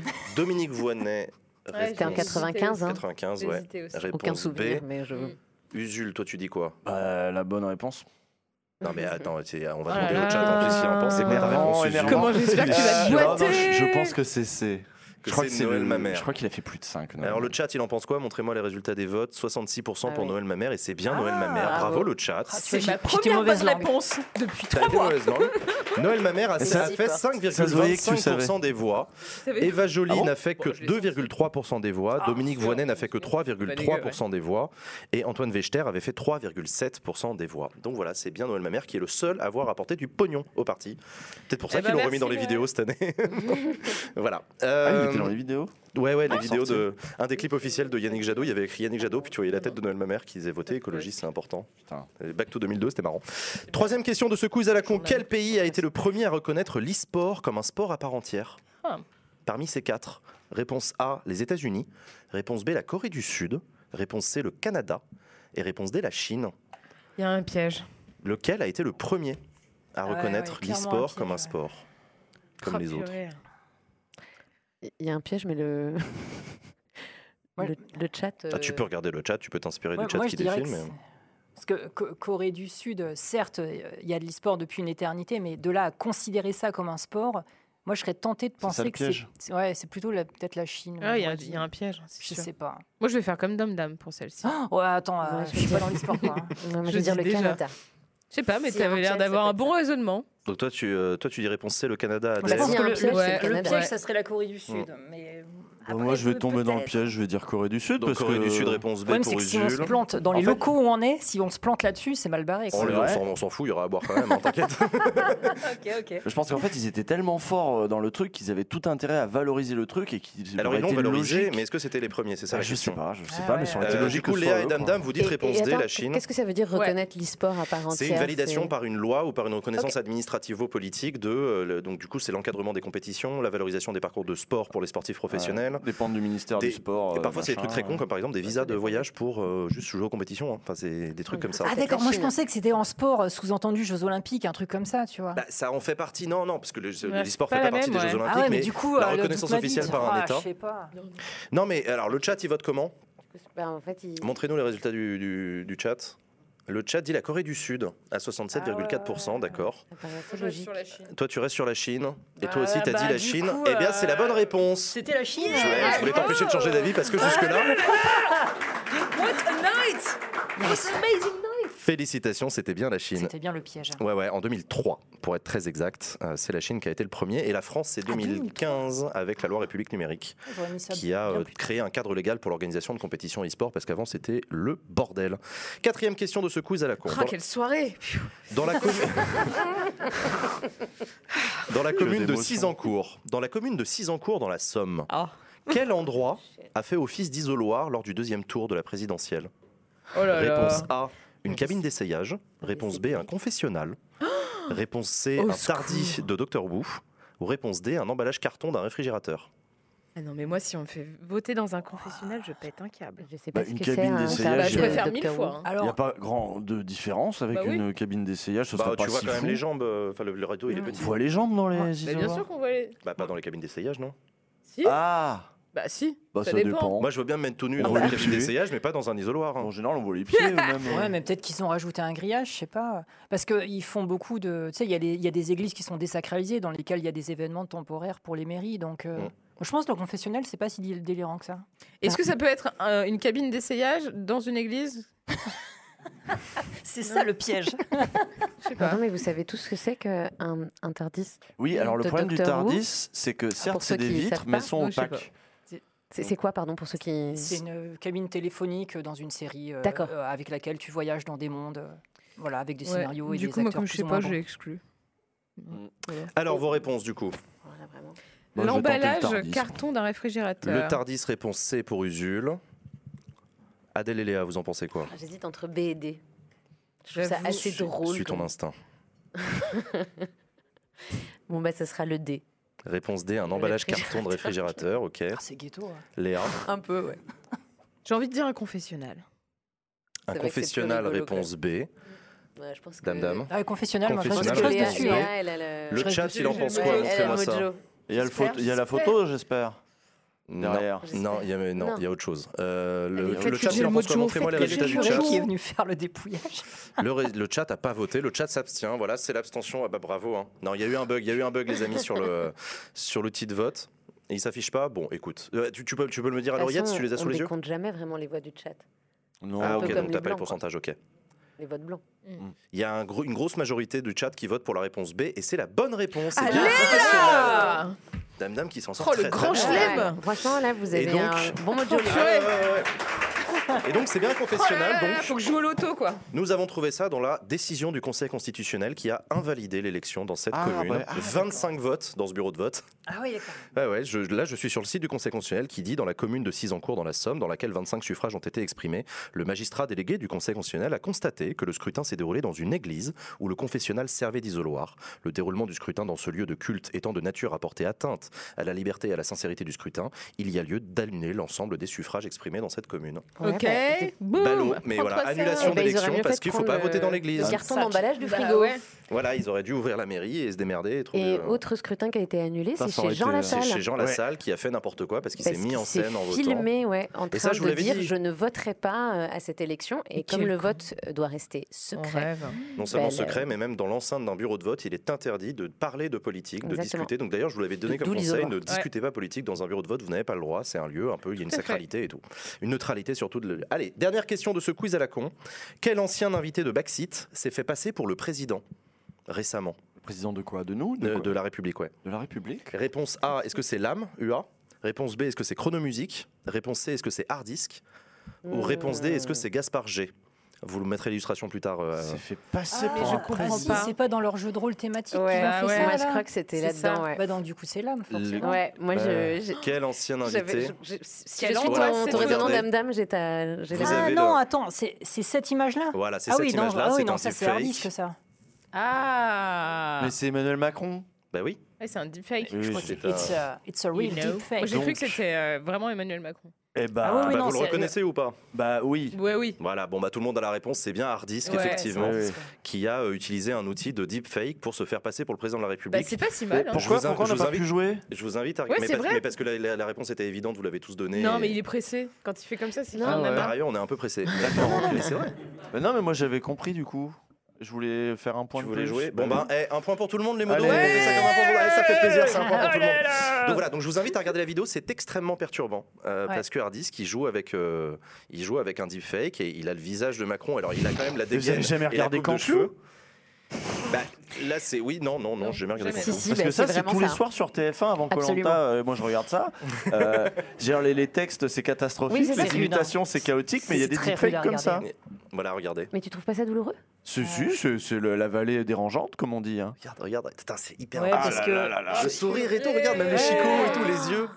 C'est hyper dérangeant. Il y a- il y a- Tellement bien fait. Il y a une histoire que le- la technologie est en train d'évoluer, mais à, à vitesse grand V, et apparemment, ça n'a jamais été aussi simple de faire ce genre de truc. Ouais, ouais, ouais alors, Ouais, ouais, du coup, ouais. j'en ai parlé à Hardis, parce que je le dis, tu penses bien que ça m'intéresse pour Backseat. Il m'a dit, alors, t'as quand même besoin d'une putain de bécane qui bosse en direct, et t'as Ouais. besoin que le visage que tu veux émuler, tu as besoin d'avoir une banque d'images phénoménale. Oui, bah oui. Oui, c'est Et ça. ça peut pas être n'importe quel petit politicien un peu rigolo. Donc moi, Non, ça m'aurait fait coup, marrer avec des euh, ministres et tout. Il m'a dit en vrai, ça on va être compliqué. continuer donc- dans les magasins de farce et attrape pour choper des masques de Sarkozy, quoi, en gros. Ouais, voilà, c'est ça. On n'a même jamais utilisé ça sur le plateau. Voilà. On Cool. va être obligé d'inviter des vrais invités. pour Dame, dame, merci beaucoup d'être venu sur le plateau de Backseat. merci à C'était vous, vraiment euh, Merci, super. Merci. C'était très stressant. Mais non, t'étais super. Où est-ce qu'on peut te très retrouver bien. Où est-ce qu'on peut te retrouver Bah, sur Twitch, euh, Dame je- Dame je- Live. j'essaye de reprendre mes activités doucement. euh, voilà, euh, Twitch, puis les réseaux sociaux, bientôt sur TikTok. Let's go. C'est un, c'est un donation goal, il faut que je le fasse. En tout cas, j'ai jamais, vu autant de cœurs dans le chat. Ah, là, incroyable. c'est- il fallait les insulter pour leur dire d'arrêter. hein. Ça marche comme ça chez moi. c'est Trop d'amour, ça suffit hein. maintenant. Très très autoritaire chez moi, je banne tout ça moi. Merci à toutes et à tous. C'est la fin de la première partie de cette émission. On se retrouve après la pause avec notre invité politique Julien Bayou. À tout de suite. De retour sur le plateau de Backseat. Bonsoir, bonsoir à toutes et à tous. Bonsoir. De retour. Merci Pemf, le monteur de l'émission. Merci Pemf qui fait ses best-of que vous pouvez retrouver tous sur ma chaîne YouTube. Profitez-en pour vous abonner à cette chaîne et aussi à celle de Backseat où vous retrouvez l'intégralité des replays de cette émission. Ça va toujours les copains? Oh, Au ouais. top. eh ben très bien. Eh ben écoutez, bien. comme chaque semaine, on a le plaisir de recevoir une personnalité politique sur ce plateau. Cette semaine, nous recevons le secrétaire national d'Europe Écologie Les Verts, Julien Bayou.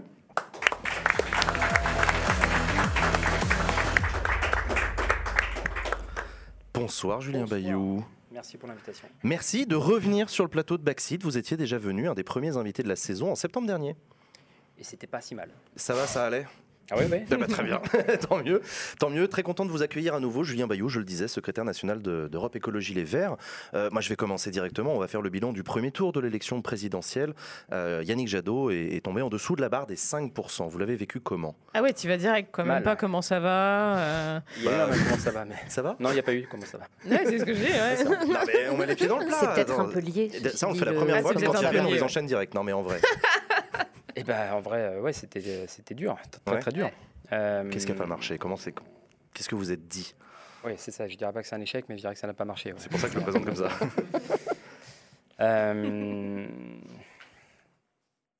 Non, mais en fait, on, a, on avait un potentiel électoral. euh, on avait euh, Ouais. posé un peu les bases avec une primaire, avec le- les 500 signatures. Le mouvement avait un peu construit, euh, euh, même le financement, comme, euh, comme rarement. Je vous ai vu, euh, il y avait un petit sketch, un petit euh, quiz sur les différentes candidatures. bah ouais. Euh, Il n'y a que Noël Mamère qui a fait plus de 5%. les candidatures n'allaient pas très haut aussi parce que, euh, pour plein de raisons, l'opinion publique n'était pas prête, clairement, mais aussi parce qu'on n'était pas en mesure de, de- de les porter à l'époque. Hein, moi, j'avais fait la campagne d'Eva Jolie. euh, Hum. euh, tout mouillé, le budget, ça devait être 1,8 million. Ah oui, c'est que dalle. ouais. Un million, alors, ça, ça semble beaucoup d'argent, 1,8 million Bah, d'euros, évidemment, mais il faut se rendre compte que le, le meeting de Villepinte de Nicolas Sarkozy, en 2007, je crois, Ah oui, le meeting. ouais, Ouais, le gros ouais, truc, gros, suis à ouais. 30-50 000 personnes. C'est je 1,8 sais million. Ouais, ouais, juste un meeting. officiel. On Oui, pense voilà, que c'est peut-être le double, en fait. Oui, oui, après on a, on a compris Donc que. voilà, il y, a- il y a une inéquité des armes. Bon, voilà, on avait posé un peu les, les éléments pour construire une campagne solide, et puis ça n'a pas marché, clairement. Euh, et c'est pour ça, moi, je dis, notre rôle, c'est d'être lucide. Il ne s'agit pas d'accabler euh, ni l'un ni l'autre euh, ou quoi, mais un problème de stratégie. Problème, on n'a pas su parler notamment à la jeunesse, alors qu'on avait réussi à en rentrer un peu en, en résonance avec les colères, avec les attentes, avec la frustration, avec l'éco-anxiété, avec l'envie de, de- de changement aux européennes, Mhm. et certainement pas dans cette campagne à la présidentielle. Et puis est arrivée la guerre en Ukraine. Bon, Il y a- il y, a plein d'éléments. Non, non, pense- mais ça en est une, ça en est une, c'est vrai. ouais, ouais. je pense qu'il ne faut pas euh, blâmer des facteurs exogènes pour se, dis- se disculper. Mm. Ouais, Hein. ouais, ouais, ouais. Bien Parce sûr. que bon, euh, le climat a été peu absent dans le débat, euh, peu présent, pardon, de l'ordre de 3%. C'est un problème pour nous, c'est sûr, mais c'est pas ça qui explique euh, l'entièreté de la chose. Et par exemple, quand arrive la guerre en, en Ukraine, le retour de la guerre sur le continent européen, on voit que ça vraiment ça. Moi, je pensais que ça mettait la, la- la campagne entre parenthèses, mais je pensais aussi que eh bien, le, le fait de, de voir juste sur la nécessité d'une réponse européenne, sur la défense Ça européenne, allait sur- rendre Mélenchon inaudible aussi, peut-être. Ouais, ouais, ouais, non, mais c'est vrai. moi, j'étais pas en train de faire ces calculs-là, mais je me disais, bon, euh, on a vu, on a vu loin. euh, et là, quand on nous parlait, on nous prenait pour des, des idiots ou des doux rêveurs de parler de défense européenne pendant, pendant des mois avant que ça semblait complètement abstrait. euh, bon, bah là, c'est très concret. Et la même sur euh, quand on disait que euh, à être trop dépendant du gaz, euh, trop dépendant de l'uranium, l'uranium kazakh euh, ou euh, du pétrole euh, des monarchies, bah, finalement. Ça posait un problème pour le porte-monnaie, ça posait aussi un problème pour l'indépendance tout court du pays. Bon, Donc finalement, la Et- et ça, on conjoncture vous donnait euh, raison pour pousser un certain nombre de thèmes. Qu'est-ce qui Et a fait que ça n'a pas Et on n'a pas su, on n'a pas pu, euh, je ne sais pas. Vous n'avez pas su? Oui, on n'a pas su. Bah, C'est-à-dire enfin, bah, c'est encore un peu tôt. hein. Euh, Ouais. et, puis, Ouais, ouais. et puis, il se trouve qu'il y a eu un, un entre-deux tours où on s'est euh, motivé, euh, mobilisé, euh, battu pour faire battre Marine Le Pen. hein. Mhm. Pour nous, c'était essentiel. Donc, euh, euh, je dis pas ça pour vraiment ne pas euh, échapper le bilan. hein. C'est un échec Non, non, collectif et je veux qu'on en tire toutes les, con- les conséquences. Mais dans l'entre-deux tours, bah, on s'est mobilisé contre l'élection de Marine Le Pen. Euh, le Pen ne doit pas passer, c'est les écolos qui l'ont porté, en insistant sur euh, ce que ça signifiait que l'extrême droite au pouvoir. Non pas pour dire euh, que toutes les personnes qui ont voté euh, le, Le Pen sont fachos, mais qu'une fois que vous donnez les clés, en particulier de la Ve République à l'extrême droite, ben, en fait, vous ne les récupérez pas. En tout cas, Mmh. pas de manière démocratique. Et, c'est ce qu'on voit en Hongrie, c'est ce qu'on voit ailleurs euh, et Ouais. autres. Et depuis, on est dans les négociations qui sont euh, historiques, qui c'est un enjeu euh, absolument crucial On va en parler. d'organiser une coalition pour aller euh, gagner, et si ce n'est pas gagner, en tout cas envoyer des bataillons de, de députés à l'Assemblée pour éviter un nouveau quinquennat. Donc, On va en parler, disais mais si si on revient je sur veux la... pas es- esquiver la, la question, je disais juste que là, depuis, euh, depuis le 10 avril, ah, et je rajoute aussi le fait que, bah, en fait, Oui. comme on a une ardoise de 5 millions d'euros, on a aussi dû organiser la plus grande souscription Ouais. euh, pour euh, C'était une de mes euh, questions. sauvegarde- sauvegarder ou sauver euh, l'écologie politique dans ce pays. Sur soutenir l'écologie.fr, on vient de passer les 2 millions d'euros. Pour nous, c'est vraiment une garantie de, de- de survie. hein. On a un rendez-vous crucial, une échéance bancaire mi-mai. Donc voilà, euh, le, le 11 avril, on n'est pas en vacances. Quoi. Mais euh, Mmh. euh, je veux vraiment pas esquiver. euh, Non, mais on va continuer des- l'analyse parce que la thématique du climat est une thématique qui est restée importante pour les jeunes. C'est une petite victoire aussi, Mais quand même, de se dire. mais les jeunes ont voté Mélenchon. Mais non, mais je rejoins ce que disait Léa, c'est-à-dire que euh, le climat n'était pas dans le débat, mais ça restait une préoccupation. Hum. Euh, la guerre en Ukraine fait quand même fait qu'on se dit bah tiens en fait euh, heureusement qu'il y a l'Europe. Enfin c'est quand même pas plus mal d'avoir l'Europe pour pouvoir or- organiser une réponse euh, cohérente et solidaire à l'égard de, de- l'impérialisme russe. Euh, les thèmes sur la dépendance au, gaz, bon bah, en fait euh, on y est quoi. Et donc c'est là que je vois vraiment un échec. C'est-à-dire que euh, on n'a pas su et je ne sais pas encore pourquoi, mais je compte bien euh, qu'on s'y penche. euh, entrer en résonance. Euh, alors Il y en a un qui a Alors su, qu'il y a des solutions il y en a un qui a su, concrètes. c'est Jean-Luc Mélenchon. C'est lui qui a réussi à attirer le vote écolo. Dans les, cas- dans les, dans les pourcentages de vote utile, c'est-à-dire d'électeurs de gauche qui sont pas franchement des mélenchonistes, mais qui ont quand même voté pour lui au premier tour dans la volonté de le voir qualifié au second, il y a beaucoup d'écolos. Hmm. Donc il a réussi, lui, à incarner Ouais. ce vote écolo euh, à votre Oui. Et dépendance. beaucoup Et qui étaient quand même assez proches de Sandrine Rousseau aussi. Est-ce que ça n'a pas été une erreur stratégique à un moment donné? Alors, en fait, les, les deux lignes ne marchent pas. Ah ouais? Ouais, je pense qu'en fait, euh, il nous faut être écolo. Il nous faut euh, pouvoir. euh, C'est quoi les deux lignes? Bah, euh, Parce qu'en en gros, si vous dites euh, la ligne de Rousseau, moi, je vois pas vraiment deux lignes, en fait, dans la primaire entre euh, Yannick Jadot et, et- et Sandrine Rousseau, ou Delphine Bateau et, et- et Éric Piolle. Il n'y avait pas différentes propositions, différents projets de société. Elles étaient peut-être verbalisées, incarnées un peu différemment. Incarné, oui, certainement. Mais- ouais. je dirais pas qu'il y a des, projets différents. Ça, c'est vraiment important.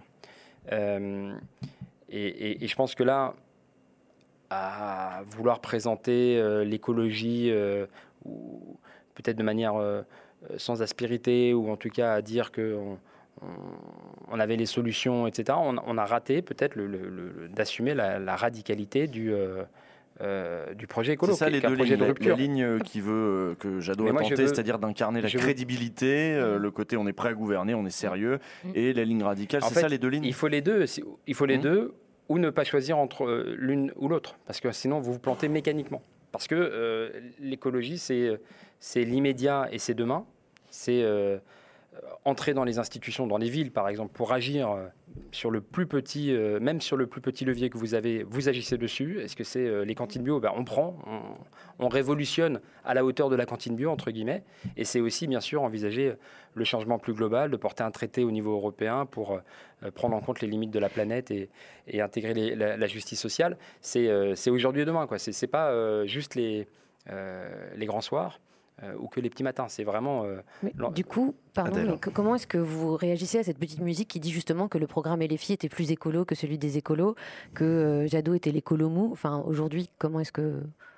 Non, ça, bah, moi, j'ai pas encore pu euh, analyser dans, les, dans le juge de paix. C'est un peu les associations qui notaient les projets Ouais. et euh, les Il y a eu projets. divers barèmes. euh, Voilà, les projets, ouais, les projets écolos étaient très écolos, fort heureusement. Oui, Oui, oui, oui. oui, oui, non, quand même, oui. Il ne faut pas négliger évidemment l'aspect euh, vote. euh, J'aime pas le vote utile parce que ça donnerait l'idée qu'il y a un vote pas utile, mais un vote tactique, un vote stratégique. Ouais. Euh, Oui, c'est plus juste de dire comme ça. de, euh, de bon bah à la fin, euh, on prend le meilleur cheval. Ouais, Euh, C'est-à-dire, et- oui, et- et à pour d'autant certains, fort- Mélenchon faisait la synthèse entre cette crédibilité raison, et cette radicalité. et, et je ne veux pas du tout euh, minimiser ce choix, à d'autant plus forte raison que finalement il porte un sujet, un projet plutôt pas mal. En fait, Mm. hein. je dis pas que c'est un vote Ouais. entièrement tactique ou quoi. Euh, Mais- donc le, le- ce qui s'est passé aussi, c'est que euh, la perspective de voir Mélenchon au second tour, en tout cas, il a fait campagne là-dessus et ça a clairement suscité un élan. Je crois qu'il a, il a dû faire 5-10 points en, 6 Mm. semaines. C'est- Bah, c'est- C'est un peu l'objectif d'un candidat à la présidentielle, c'est c'est de faire campagne Ah bah, pour c'était l'objectif de Jadot en septembre dernier. Ah non, Julien Bayot sur ce plateau était venu vous de- dire Ouais, que l'objectif c'était de présider la République. Je déroule juste le truc, c'est que euh, C'est ça. 5, 6, 10 points en 6 semaines, euh, c'est c'est des gens qui aiment bien le personnage et le projet, c'est pas que des gens qui ont lu parfaitement l'avenir en commun. On peut, vous voyez ce que je veux dire, il y, a, il y a une histoire de vote fait. stratégique. Bien Ce sûr. qui est fascinant, c'est que dans les courbes, a posteriori, on voit aussi un vote euh, d'extrême droite utile, entre guillemets, Bien en sûr. retour, Mmh. hein, de personnes qui se sont dit, oulala, moi j'aurais préféré voter Zemmour, va, va savoir pourquoi. Euh, Mais je vais voter Marine Le Pen. Pécresse, ouais. mais je vais voter Marine Le Pen pour éviter absolument euh, Mélenchon. Et en re-retour, euh, des personnes qui se disent bah, j'aurais bien voté autre chose que Macron, euh, mais, mais du coup, euh, voyant l'extrême droite caracoler, euh, ils se sont resserrés sur Macron. Donc un donc triple il y a- vote oui, utile. c'est ça, il y a une partie vote de vote qui a pu tactique, partir quoi. vers Macron, Bah, une partie depuis qui a pu partir 2002, vers ça se passe Ouais, toujours euh, comme Oui, ça. mais ça, non seulement ça se passe toujours, mais ça se passe de plus en plus. C'est-à-dire que si tu additionnes les trois, tu arrives à un niveau très très haut et, et rarement vu en fait. Fait. Voilà. C'est ça que Est-ce tu que as vous... Alors, une dans ces cas-là, Un accélération tiers, un tiers, un de, de vote. Absolument pas. Moi, je ne suis pas en train de dire vote volage, euh, l'électorat appartiendrait à je sais pas qui, etc. Mais de vote euh, de personnes qui se positionnent clairement en fonction non seulement de l'offre, mais évidemment des dynamiques, et que ça, ça, ça, ça, ça, ça a un effet d'accélération dans, dans le juste le mois d'avril, quoi, ou la, la fin mars. Et voilà. Nous, on en a pâti beaucoup. C'est pas pour dire qu'on n'en est pas responsable, puisque nous aurions pu et nous aurions dû être ce pôle euh, d'attraction. Euh, C'était ce qu'on visait en février, et clairement, on l'a pas réussi. Donc euh, là, à lire le quiz, euh, on se dit, ben, l'é- l'élection, elle n'est pas pour les écolos, elle doit le devenir. Et pour qu'elle le devienne, il faut qu'on assume que c'est un échec collectif et qu'on doit réfléchir à comment on, on Est-ce que vous regrettez les attaques contre Jean-Luc Mélenchon? Les attaques répétées d'Yannick Jadot dans les dernières semaines sur la question ukrainienne notamment, euh, ça... Ouais, il y a- il y avait, il y a- en fait, il y avait, en ce moment, on en a parlé avec, euh, assez longuement avec, euh, bah, avec Manuel Bompard et Adrien Quatennens, là, depuis dix jours qu'on on passe un peu de temps ensemble. On va en parler, oui. On passe beaucoup plus de temps ensemble, en tout cas, qu'on l'a passé dans les cinq dernières années. Euh, Il y, a, il y a des désaccords, il ne faut pas faire semblant. On a des vrais désaccords euh, sur. sur euh, Sur l'Europe, oui, mais même sur la lecture de ce qui s'est passé en Ukraine. ouais. depuis, depuis, ouais, depuis 2014 en, en- en Ukraine, lecture géostratégique et autres. Bon, ça, c'est des désaccords, ils sont euh, assumés. C'est-à-dire que nos groupes au Parlement européen votent différemment très souvent.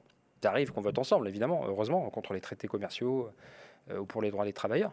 Euh, sur l'international, on est souvent en désaccord. Ça, les socialistes et les communistes aussi, quand, à l'époque du Bien programme sûr, bien commun, non, avaient une ouais. vision des rapports internationaux qui était complètement différente. C'est voilà. Donc non, je dis non mais il y a des désaccords. Après, il y a la compétition électorale qui exacerbe.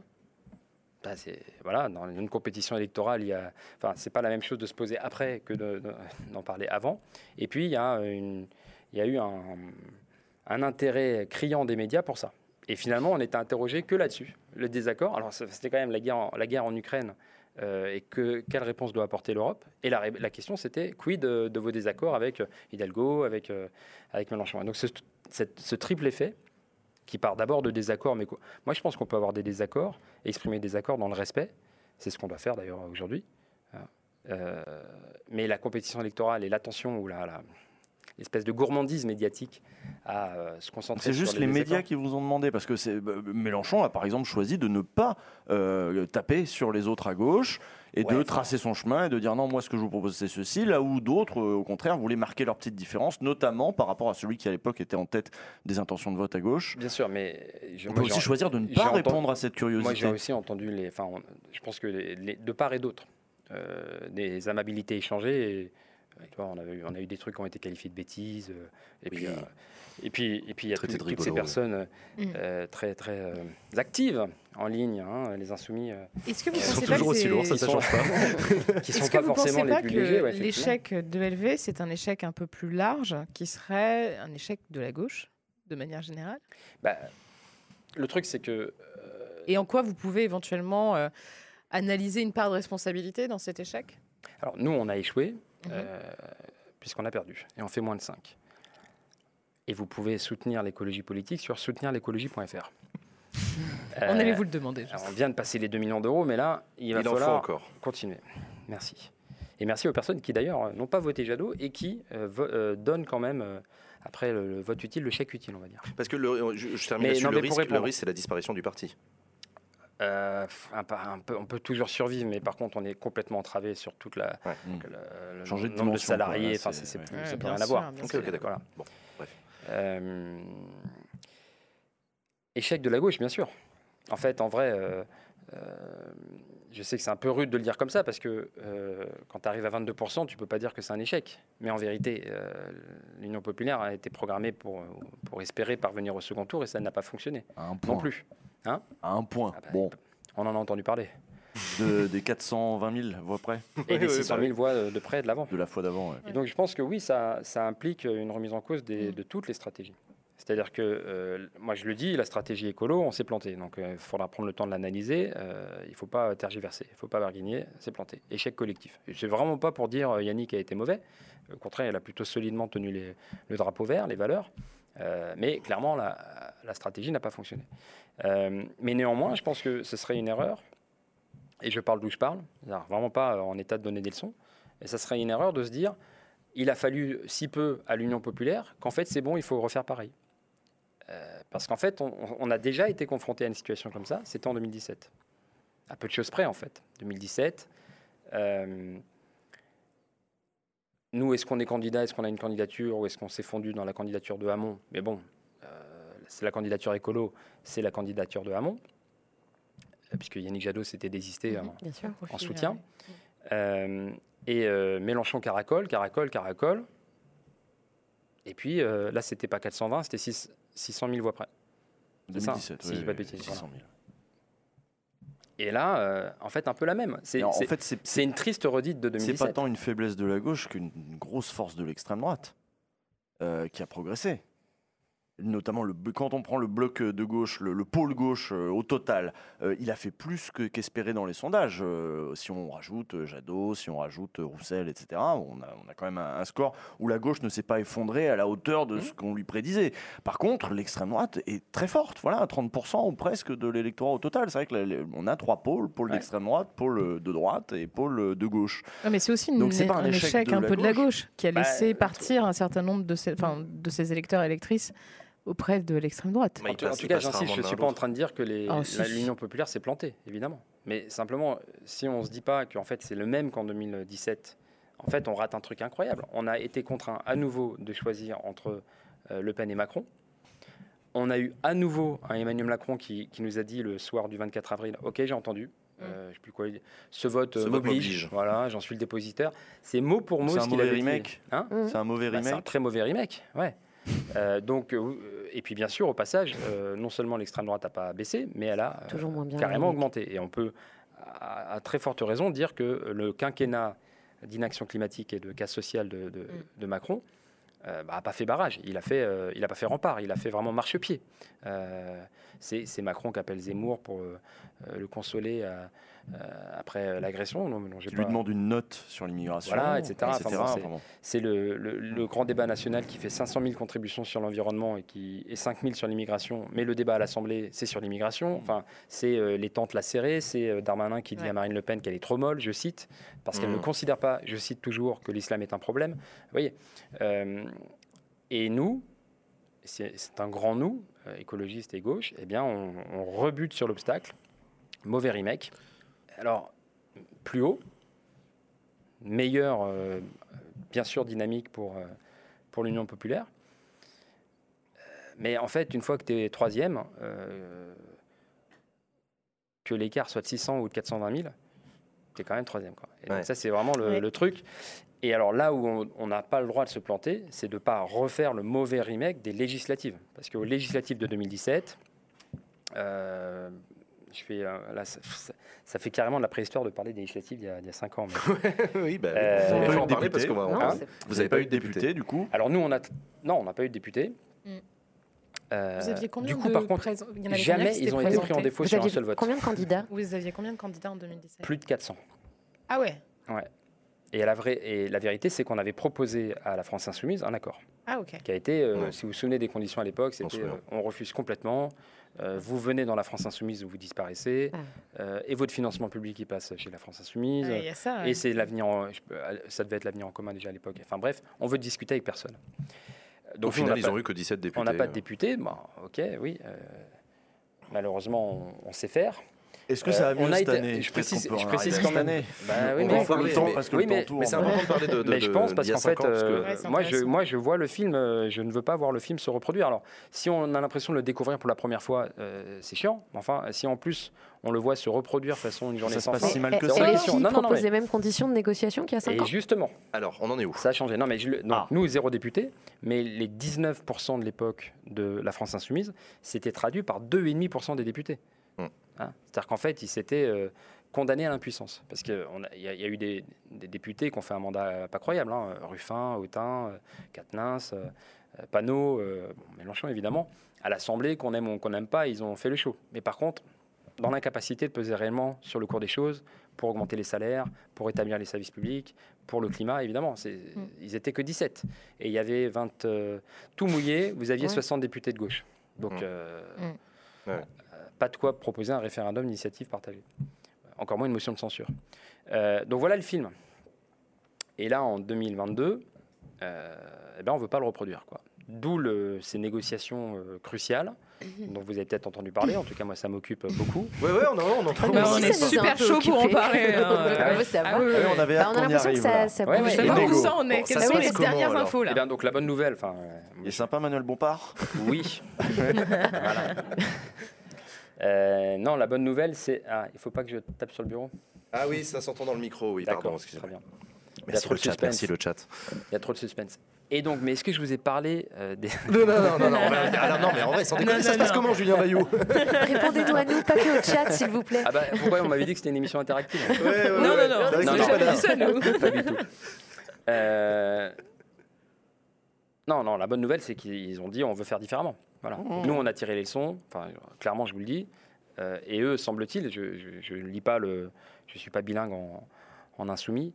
Euh, mais- non, mais c'est pas une. Pardon, c'est pas une vanne. Enfin, genre, chaque, chaque- non, non, non, je dis ça. C'était assez drôle. Chaque ceci dit. parti a sa culture, chaque. euh, Tu vois, vrai. euh, je Elle a quoi. vraiment changé leur culture? Parce que nous, on a reçu Adrien Quatennens la semaine je dernière. ne dis pas qu'ils ont changé, je dis juste que je ne c'était- connais pas la leur. Tu vois, nous, on fait des votes tout le temps. euh, si je te dis que j'ai un vote, tu peux, le, tu peux le prendre comme une défiance, alors que pour nous, c'est juste un moyen de, de se réassurer et d'aller plus vite, plus. Mais si vous envisagez de bosser ensemble pendant 5 ans, ce serait quand même cool que vous entendiez sur un certain vocabulaire commun, non? Ouais, c'est ça, il faut un, Ouais, un- un- Faudrait y arriver un quand même. écolo insoumis, un, petit, un petit Puis traducteur. après, quand vous arrivez. Euh, non, mais euh, blague à part, en fait, oui, il y a besoin de vraiment de. de- il y a des ambiguïtés, des, des, Bah ouais. des incompréhensions incroyables.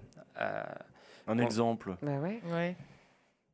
Eh ben, nous, on a fait un vote euh, lundi soir, Conseil fédéral. C'est notre parlement interne, Mhm. à 150, 200 personnes.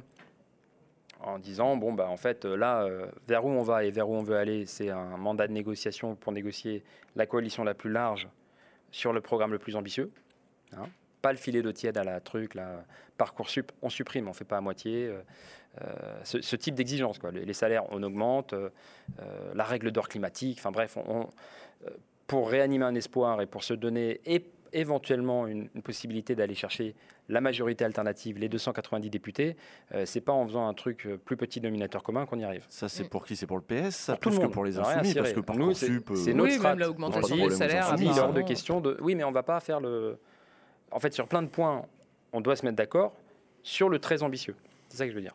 Régie publique de l'eau, euh, voilà. Et donc la garantie, les insoumis appelaient la, ga- euh, nous on appelle ça le revenu minimum citoyen. Le fait que euh, on ait enfin un revenu euh, 900, 1000 euros Mm. euh, par mois, sans condition, dès 18 ans. Bon, nous on appelait ça revenu minimum citoyen. Ils appellent ça garantie d'autonomie. revenu de On va base. pas se compliquer la vie euh, Oui, et on prend euh, le plus haut et on avance quoi. Mm. Pas le filet de tiède.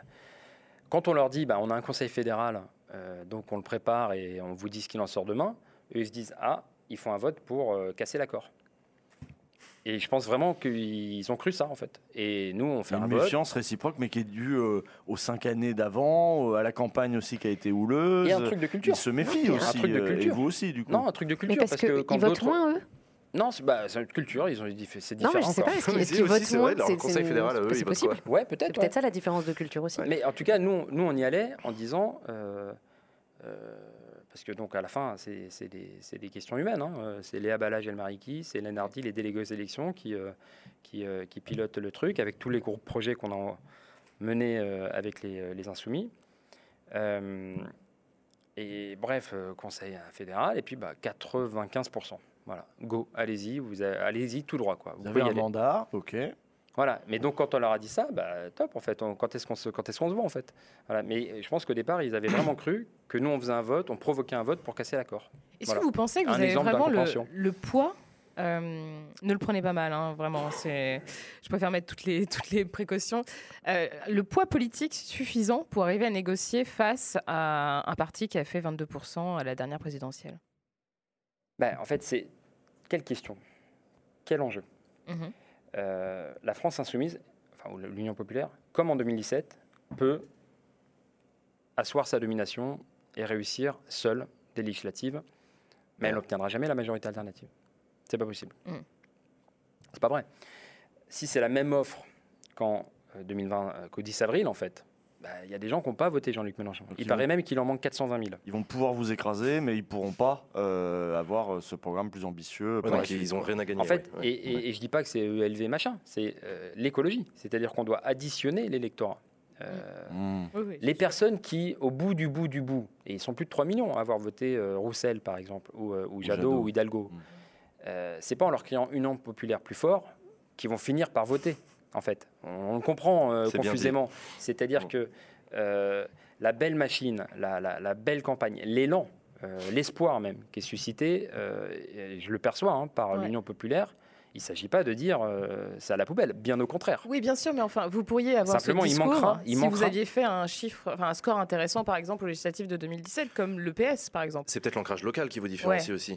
C'est peut-être là-dessus aussi. Dans vos négociations actuellement que vous avez, vous discutez de quelle circonscription on Mm. présente qui. Je suppose que vous arrivez avec des arguments en disant attendez, regardez quand même les scores au municipal qu'on a fait dans Ah, telle ville et telle ville. Ce serait peut-être mieux qu'on envoie un écolo plutôt qu'un insoumis. Mais tout le monde, Non, c'est ça que vous dites Tout le monde sent confusément. Ouais. Alors déjà que euh, les scores à la présidentielle et à la législative sont pas les mêmes. Je dis pas que ça change du tout au tout, mais euh, ça fluctue, c'est normal. Ouais. D'une part, Euh, et puis évidemment les questions d'ancrage, d'ancrage local. Euh, D'une présidentielle à la législative, il y a 70% seulement de l'électorat qui revient. Ouais. Hein, on peut- Après, le gros des négociations va peut-être se situer euh, pendant l'entre-deux tours, enfin les entre-deux tours. Ah non, pitié, non, parce que Bah. le troisième argument, non, non, non, parce que le troisième argument, c'est hein. qu'en fait, euh, donc il y a l'histoire des, des- des scores, il y a l'histoire de l'ancrage local, mais il y a aussi tout simplement l'histoire que bah, si vous avez euh, trois à quatre offres, mécaniquement à gauche, hein, mécaniquement vous vous compliquez l'accès au second tour. Ouais. C'est-à-dire qu'un, Oui, je dis n'importe quoi, Bien un sûr. PS euh, sortant, euh, vous pouvez mettre un insoumis en face ou une insoumise. Elle va fera des sans points. doute se passer dans certains Eh coins. oui, elle fera des points, c'est sûr, mais ils vont se neutraliser. Et donc vous Il n'y en a augmentez. aucun des deux au Et je second dis tour. pas qui c'est qui passe, j'en ai aucune idée. Mais vous augmentez la probabilité que le second tour, ça soit pas euh, PS ou Insoumis versus En Marche, mais que ça soit droite En Marche. Exactement comme à l'élection présidentielle. Exactement. Voilà. Bon, alors, euh, Alors, là, mais donc, Aujourd'hui, ils ont signé l'accord avec, Europé- avec euh, Génération euh, euh, l'accord est apparemment signé. Il paraît qu'avec le PS, ça se passe étonnamment bien parce qu'il y a une nouvelle génération du PS là qui arrive et qui euh, voilà a envie de changer un peu et de liquider le bilan de Hollande. Et bon, allons-y. Euh, le PCF veut changer le nom du truc, veut pas que ce soit l'Union populaire. Il propose d'autres trucs, euh, rassemblement, gauche, écolo, euh, je sais plus quoi. Euh, et vous, c'est quoi les points d'achoppement? Qu'est-ce qui fait que pour l'instant ça balbutie un peu Ah non, De ce que j'ai lu, c'est difficile. Avec, non, non, non, euh, ça avance bien. Ah, ça avance bien. Oui, oui. En fait, euh, Parce que je, je lisais Sandra Les Rigol qui était euh, Ah oui. pessimiste euh, et puis qui redevient optimiste le lendemain et puis qu'apparemment euh, c'est oui, assez c'est négo, fluctuant. hein, ça, ça change euh, chaque jour. On en est où? Alors, on en est où? Il est, Et c'est- il est 21h41. Vous avez peut-être des textos là qui comment, 28 d'ailleurs avril D'ailleurs, si, 2022. j'allais dire, si votre téléphone sonne, vous devez répondre. Et- Non, Répondez, mais hein, ne veut pas vous empêcher l'union de la sans- gauche. hein, sans. Ah non, certainement Et pas. hein. ajoutez à ça, comment ça se passe? Vous êtes tous dans une salle ou est-ce que c'est plein de... sans, sans trahir le secret des négos, j'ai eu Manuel Bompard tout à l'heure. J'ai dit, bah non, on peut pas se voir parce que j'ai backseat. Ah merde, je suis désolé. Ah non mais alors Manuel Bompard sera Eh ben, invité ça sur va ce être de plateau ta aussi. faute, tu vois. c'est- ma T'as faute, c'est flingué l'union de la on gauche. va se voir. euh. Non mais donc du coup ça négocie, ça discute, vous vous voyez, vous m'avez dit que en plus c'est même pas les mêmes applications en fonction des partis sur lesquels ils se parlent, y en a c'est WhatsApp, il y en a c'est Telegram et tout. Ça, c'est très compliqué. c'est C'est peut-être le, le plus grand obstacle. Vous faites des zooms Vous faites des Non, zooms donc non, voilà, non, euh, vous- donc non, très sérieusement, bah, pour, où est-ce qu'on en est? En fait, euh, bah, déjà se dire qu'on veut une coalition, qu'on veut cet accord euh, le plus large possible, euh, important. Euh, après, on, on a identifié trois, trois points sur lesquels travailler. Le projet, c'est l'essentiel. Euh, la stratégie, et puis la représentation des circonscriptions. Mm. Euh, je dis le projet, c'est essentiel parce qu'en fait, euh, euh, si on vous disait, bon, bon, on va faire un accord, je sais pas quoi, de, de non-agression, euh, Mhm. où euh, on va s'en- s'entendre, mais on, on met juste les quatre logos euh, ensemble sur les 50 meilleurs circos ou je sais pas quoi, bon, en fait, ça, ça crée pas d'élan, quoi. Euh, Là où si on arrive à euh, identifier euh, 50, 80, 100, 200, 300 mesures euh, communes, convergentes, exigeantes, bah là, ça donne un- vraiment un élan. C'est-à-dire que euh, Non, mais pardon. Excusez-moi. Il était en train de parler. Qu'est-ce que Non, pardon. Je, non, mais je me disais, si vous identifiez 200-300 mesures, il faut être aussi, enfin, euh, comment dire, euh, visionnaire sur ce qui est possible de faire en 5 ans avec une Assemblée nationale où ça va être quand même un peu le bordel.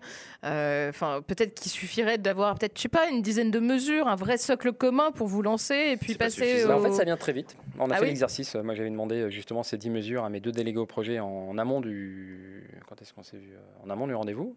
Et ils m'ont dit bon, on a trouvé 25. Bah. Et en fait, les 25, elles Let's sont go. 50. Les 25, quand on. Parce qu'en fait, quand vous faites euh, augmenter euh, l'allocation euh, adulte handicapé, il faut aussi, bien sûr, la déconjugaliser. Oui, sûr, euh. En fait, à la fin, Oui, vous faites. Parcoursup. Si vous faites Parcoursup, il faut en fait euh, supprimer Parcoursup, évidemment, mais il faut aussi oh, créer des places dans l'enseignement supérieur. Bah, et donc mes délégués au projet qui n'étaient pas partis pour faire euh, tout un bouquin, en fait, à la fin, euh, ils se retrouvent avec euh, un paquet de mesures. Bon Oui, ouais, non, c'est- c'est- j'imagine. c'est- c'est- c'est pas pour remuer la merde, mais vraiment c'est ça qui donne envie. C'est-à-dire que Ouais. vraiment, Oui, c'est vrai que ça donne envie, mais moi, vous me dites, euh, c'est juste une alliance, il y a zéro colonne vertébrale. Bon, bah, why not? Pourquoi pas, évidemment.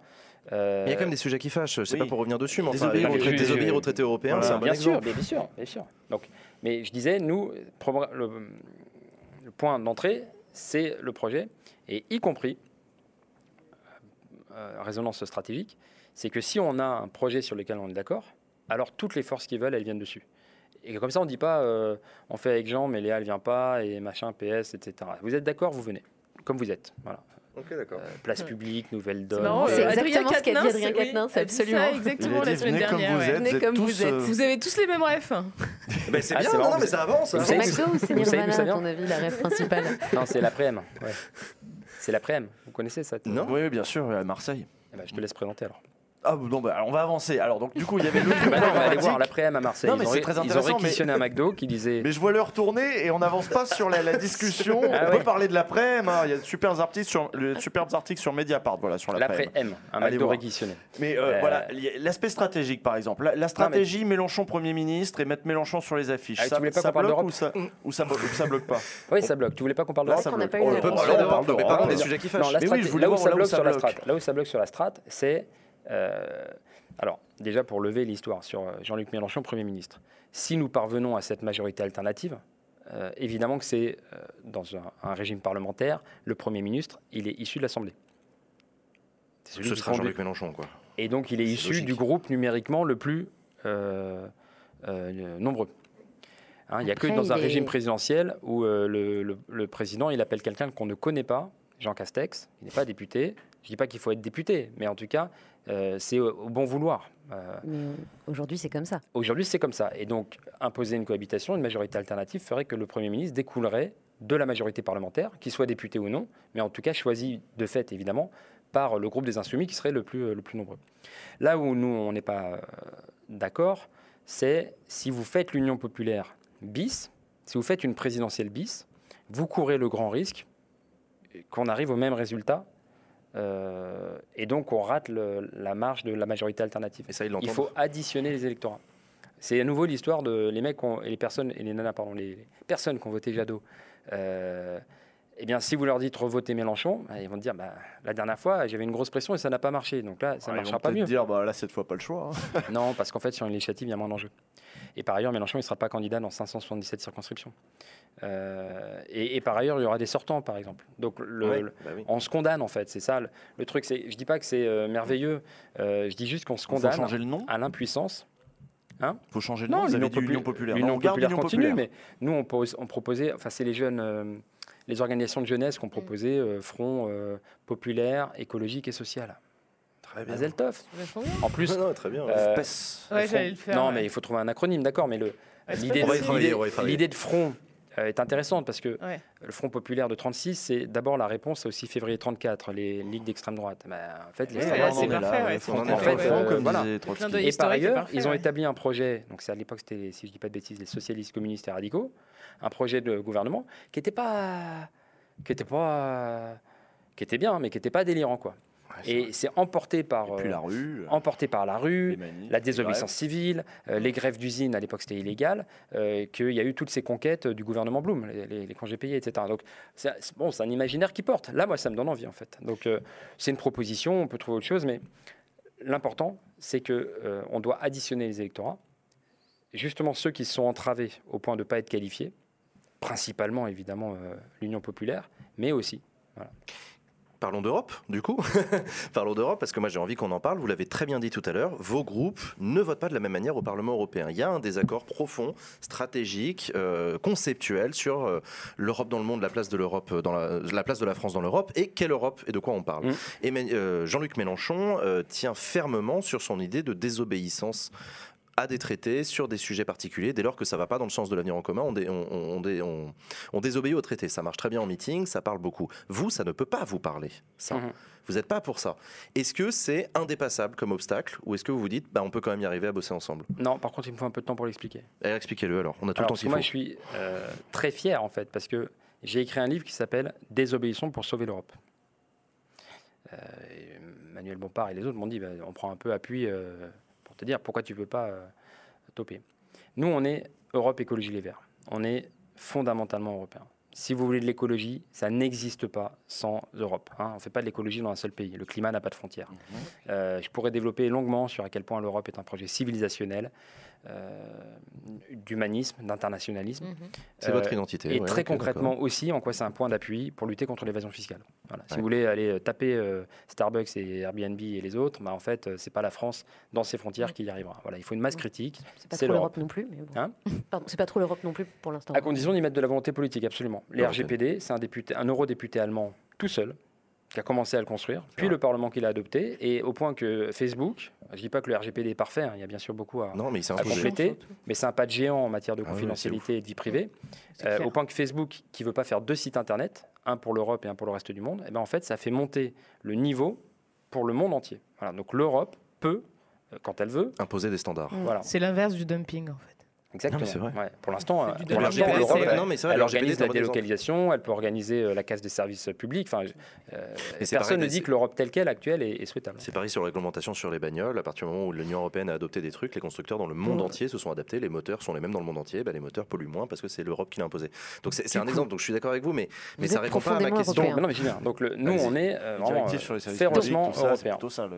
Eh il faut désobéir. Voilà, tout à fait. Donc moi, j'ai j'ai écrit ce livre avec euh, Kevin Puisieux à l'époque, euh, Désobéissons pour sauver l'Europe, en disant les- le cadre austéritaire, les 3%, empêche en fait euh, tous les investissements nécessaires dans la transition écologique. Retirons-les. Bon, ça, ça a sauté de toute façon, de fait. Euh, Et alors, c'est ça qui est intéressant. C'est qu'en fait, moi, j'avais écrit ce livre parce qu'en 2017, euh, la gauche et les écolos s'étaient fracturés sur la question européenne. Ouais. Là, c'était pas ça. Mais en 2017, c'était vraiment ça. Mm. Euh, nous, on disait, en gros, pour la caricaturer, on veut d'autres traités, mais on peut faire de la politique dans les traités. Euh, et la France insoumise disait, on peut pas faire de la politique dans les traités. Donc, on fait plan A, on, Oui, pro- le on fameux. demande, et sinon, plan B, on se casse. Mm. Et entre-temps, il y a eu, le- depuis, il y a eu le Brexit. hein. le plan A, Cameron qui dit, on veut euh, d'autres règles.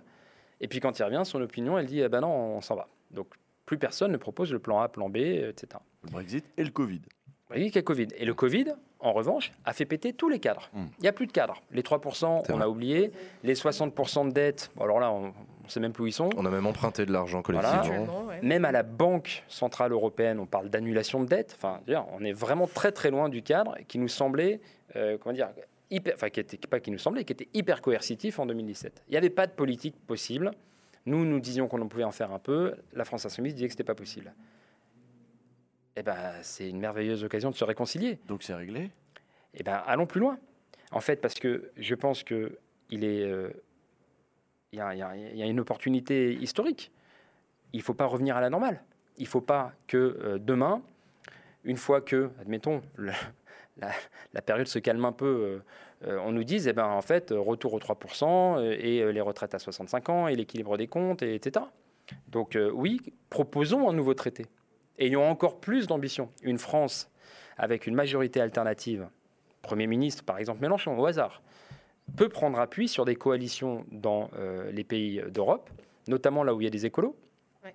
Et il y en a pas mal. Ouais. Luxembourg, Finlande, Irlande et l'Allemagne. Et L'Allemagne, L'Allemagne, le partenaire historique. Ouais. Vous avez euh, et la ministre des Affaires étrangères, Annalena Baerbock, et le ministre de l'économie, climat, emploi. Eh ben, voilà une belle coalition pour un nouveau traité. Cette fois-ci, l'enjeu pour l'Europe de euh, respecter les limites planétaires pour l'aspect environnement et la justice sociale pour l'aspect euh, égalité. Voilà, un outil de paix et de prospérité. Ça, je pense qu'on peut se réconcilier Bon, là-dessus. bah, tout va bien du coup là. Ah oui, Ah, c'est vrai. donc moi, nous, on tourne de- autour de euh, désobéir aux règles économiques. Bah oui, tout le monde le fait. Enfin, en tout cas, elles ont Ouais, sauté. ouais.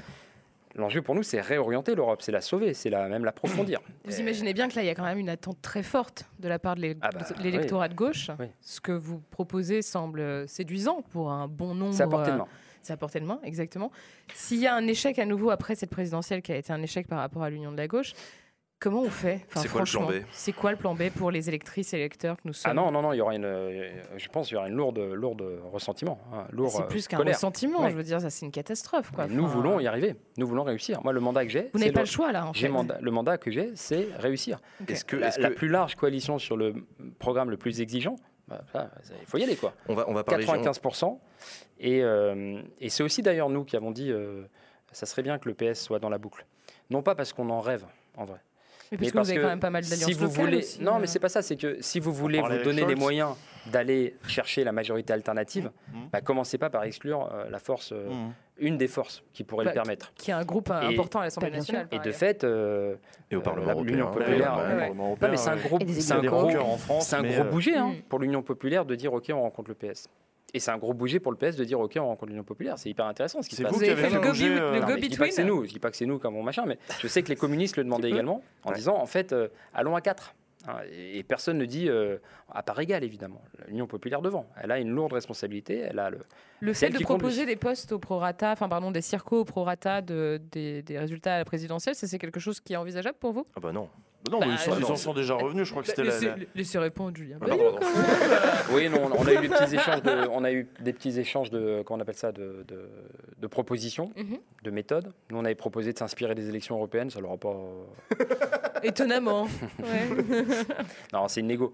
Euh, Ouais, c'est bah une négo, voilà. Donc c'est- on est en train de tro- on est en train de trouver, j'espère, le, le juste atterrissage. En fait, euh, le plus intéressant, c'est de mettre les bonnes personnes aux bons endroits. C'est-à-dire qu'il y a des endroits, euh, il faut mettre un insoumis ou une insoumise.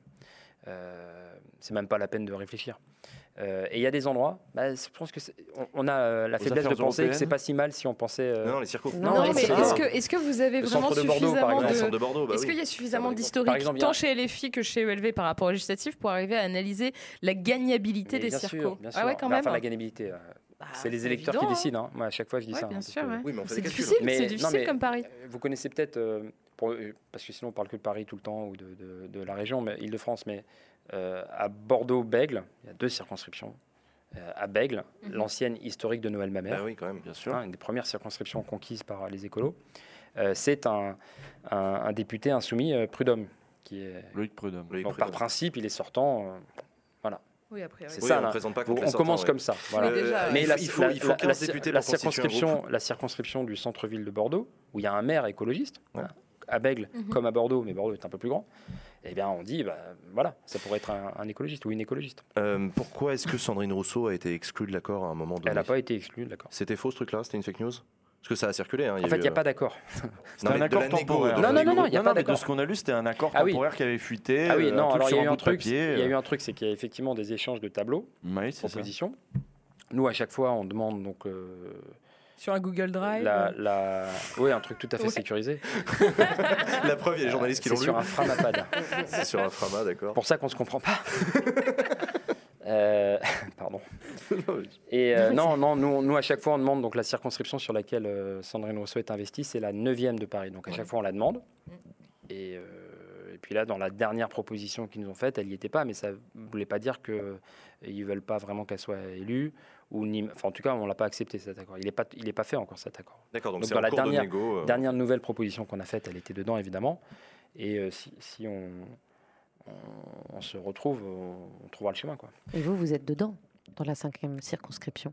À ce stade, à ce stade des Ça a négos. bougé aussi Il faut aussi. il faut 15 députés pour constituer un groupe à l'Assemblée Cinquième- nationale. Et pour préciser, cinquième Cinquième circonscription de. Paris, Paris. c'est-à-dire les troisième et dixième arrondissements. Et si vous parisien. voulez venir participer à la, à la Avec campagne, aussi. Mais Rendez-vous là, au comment ça se passe, le Palace. Parti Socialiste Non, mais j'ai- les question- vendredis à 19h. Non, mais dans la c'est une question concrète. Du coup, dans cette cinquième circonscription où le deuxième tour était euh, Griveaux contre une candidate du Parti socialiste, euh, là, votre accord avec LFI, est-ce que les socialistes vont dire OK, pas de problème, du coup, euh, nous, notre challenger, Tout est sur la euh, table. C'est pas pour nous. euh, C'est une circonscription, euh, la cinquième de Paris, où il n'y a pas de sortant. Puisqu'effectivement, vous l'avez dit, c'était Benjamin Griveaux qui était euh, député en marche. et qui a démissionné, entre guillemets, suffisamment tard pour pas qu'il y ait de nouvelles élections. hein. Il y a toujours un Mmh, pas mal de smart. subtilités. Bon, mais euh, j'ai pas, enfin, en gros, je ne peux pas vous répondre à ce stade. Moi. Nous, tout est sur la table. Le 1er mai, Et, et, euh, j'en profite pour saluer au passage les candidats et candidates écolos qui euh, souhaitent l'accord. Mais l'accord, ça veut dire qu'en fait, ils ne seront pas candidats et candidates et qui, euh, comme moi, euh, sont, euh, comme vous, euh, sont euh, vraiment dans l'expectative. Ouais, peut, qu'il- c'est qu'il y en a qui vont recevoir des coups de fil de Julien Bayou dans les prochains jours Oui, en disant que- écoute, on a négocié et je suis désolé de t'annoncer qu'en fait, dans ta circo, ce sera pas toi. ah bah, je remercie en Sauf que vous, particulier vous les êtes en personnes position de sécuriser votre place et eux, ils le sont pas, ils sont en l'attente d'un Non, parce qu'en fait, je réfléchis pas du tout comme ça. Déjà, je remercie les personnes qui ne m'appellent pas. Mhm. C'est- Sinon, je m'en sors pas. Mais euh, non, non, moi, je réfléchis pas comme ça. La, la responsabilité qu'on a, elle est lourde. C'est-à-dire que, bon, elle- je pense qu'elle pèse en premier lieu sur, euh, sur euh, la France insoumise à l'aune de son score. C'est c'est elle qui conduit, grand pouvoir, grand grande responsabilité.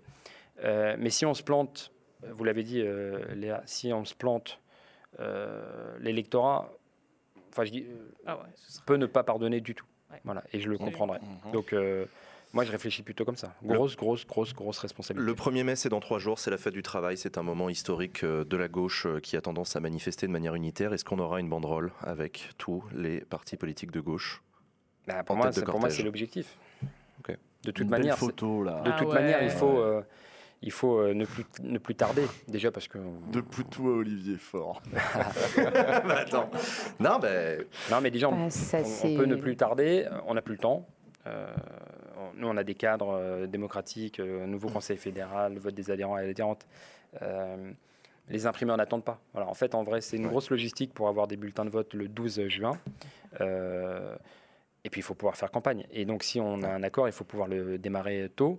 Et si dans Ah cet ouais, accord, il y a notamment non seulement l'opposition à la retraite à, à- à 65 ans, mais bien la proposition d'une retraite à 60 ans, rien de tel que le 1er mai pour le mettre en musique. Merci. Julien Bayou. Bah non, on arrive déjà Tant à la fin. tard. Ouais, 59. Merci Julien Bayou d'avoir accepté notre invitation. Euh, Manuel Bompard, si vous nous entendez, c'est le moment de l'appeler là. C'est bon, on le libère. Ouais, Merci Julien Bayou d'avoir accepté Merci notre beaucoup. invitation sur le plateau de Backseat. Merci beaucoup.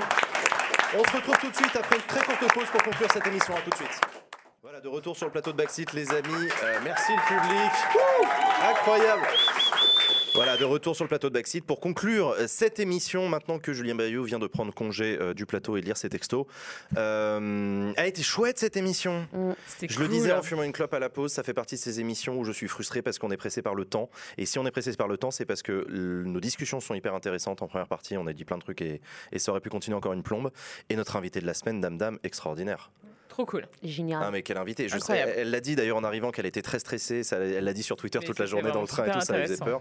Elle était fascinante. Elle était Ce qu'elle a dit, c'est un parcours personnel d'une personne qui a un rapport conflictuel à la politique et elle identifie très bien le moment où ça a commencé, Ouais. les raisons pour lesquelles ça a continué, sa réconciliation par la musique, super intéressant. Elle a dit des trucs que nous, on pourrait jamais dire, quoi. Ah ouais, ouais, ouais. non mais carrément. Euh, c'est Non, puis- l'intérêt des, des, des, des- des invités de cette première partie, quoi. Ah ouais, non, non, c'est carrément. si universel quoi. En fait, moi, ça m'a fait penser. Je me disais, mais ouais, attends, moi à mon époque, on écoutait vachement euh, Renault, mes potes là, ils jouaient et tout. J'ai dit, ah, mais, ah, mais oui, mais ça c'était déjà très politique. Bah ouais, carrément. vraiment, euh, Politisation par la musique, euh, avec tout le côté un peu ridicule, parce que moi j'ai moi j'ai connu la même période qu'elle, le, le moment reggae. euh, Trio, là bah, bah, C'est moi qui ai dit Trio, je pensais que c'était une blague parce qu'elle était partie Bah sur non. le rap.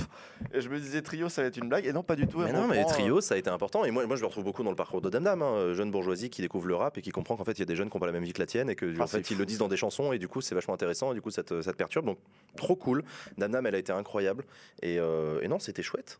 C'était vachement bien. ouais. C'était vachement bien. Euh, en première partie, bon, on a essayé de discuter des législatives. Ah là. Alors là, vraiment, c'est l'air en direct. On est en direct live. hein, c'est. Ah, c'est génial. Moi, voilà. j'ai l'impression qu'on vit un moment historique.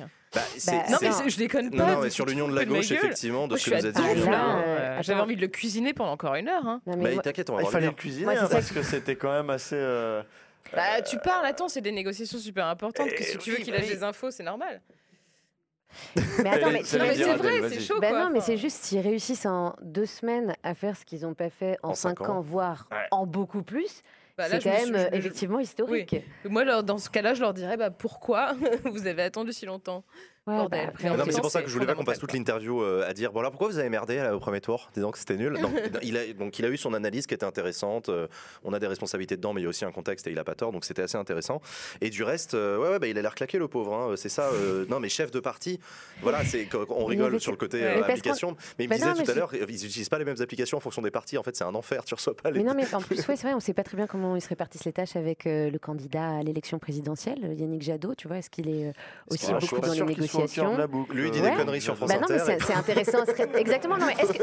Oui, mais est-ce que clair. c'est une répartition des tâches tu vois, de Mais dire c'est ok, donc toi comme tu es un peu out, euh, euh, et que nous on est au cœur des négociations, si tu Ah, as c'est besoin d'aller dire job, des hein. choses, euh, vas-y. Enfin, j'en sais rien, tu vois. Est-ce que c'est, euh, est-ce que est-ce Yannick que Jadot sera candidat est-ce que euh, Bon, Enfin, sur la liste d'union de la gauche mais non pour mais quelle raison? T'imagines t'es l'insoumis du coin on t'appelle pour Mais dire ce est sera pas toi ce sera Yannick Mais est- attends, mais vous, si vous pensez que dans l'accord, euh, il n'y a pas une de. Ça doit être une des conditions de l'accord. Je vois pas comment ils vont têcher Bah, Jadot. mais il est déjà député.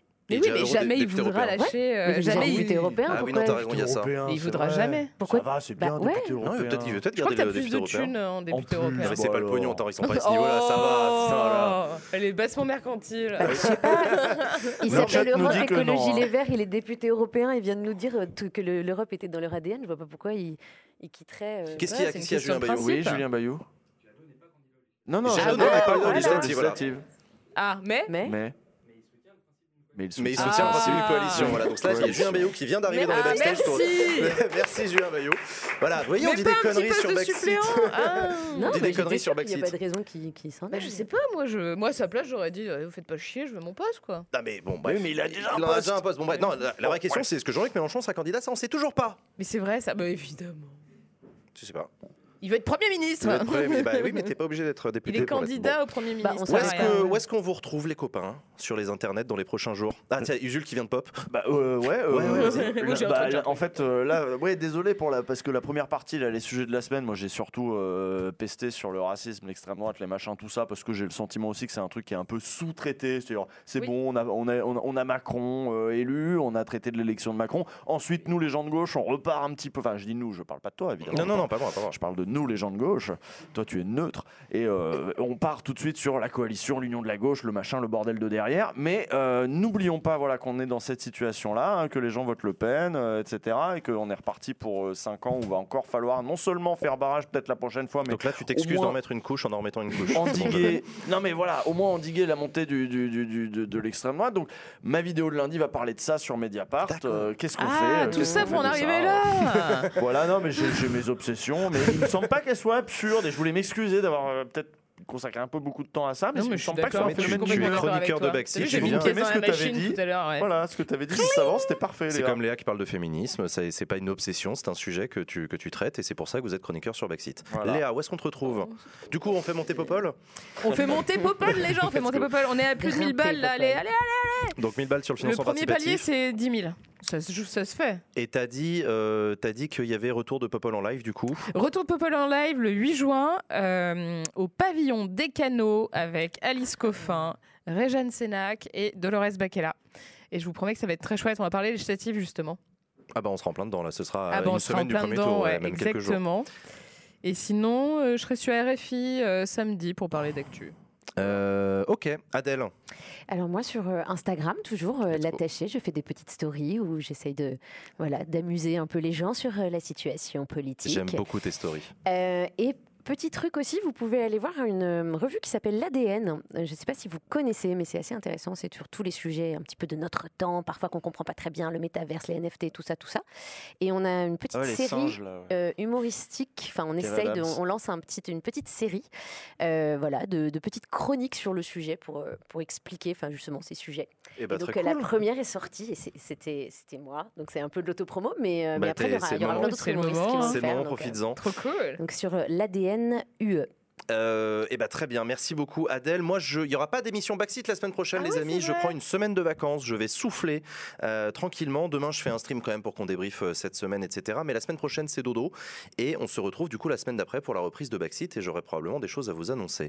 Oh. Des bisous les copains, c'est la fin de Backseat cette semaine. Des bisous à tous, merci d'avoir été là, merci le public. À très bientôt, bye bye.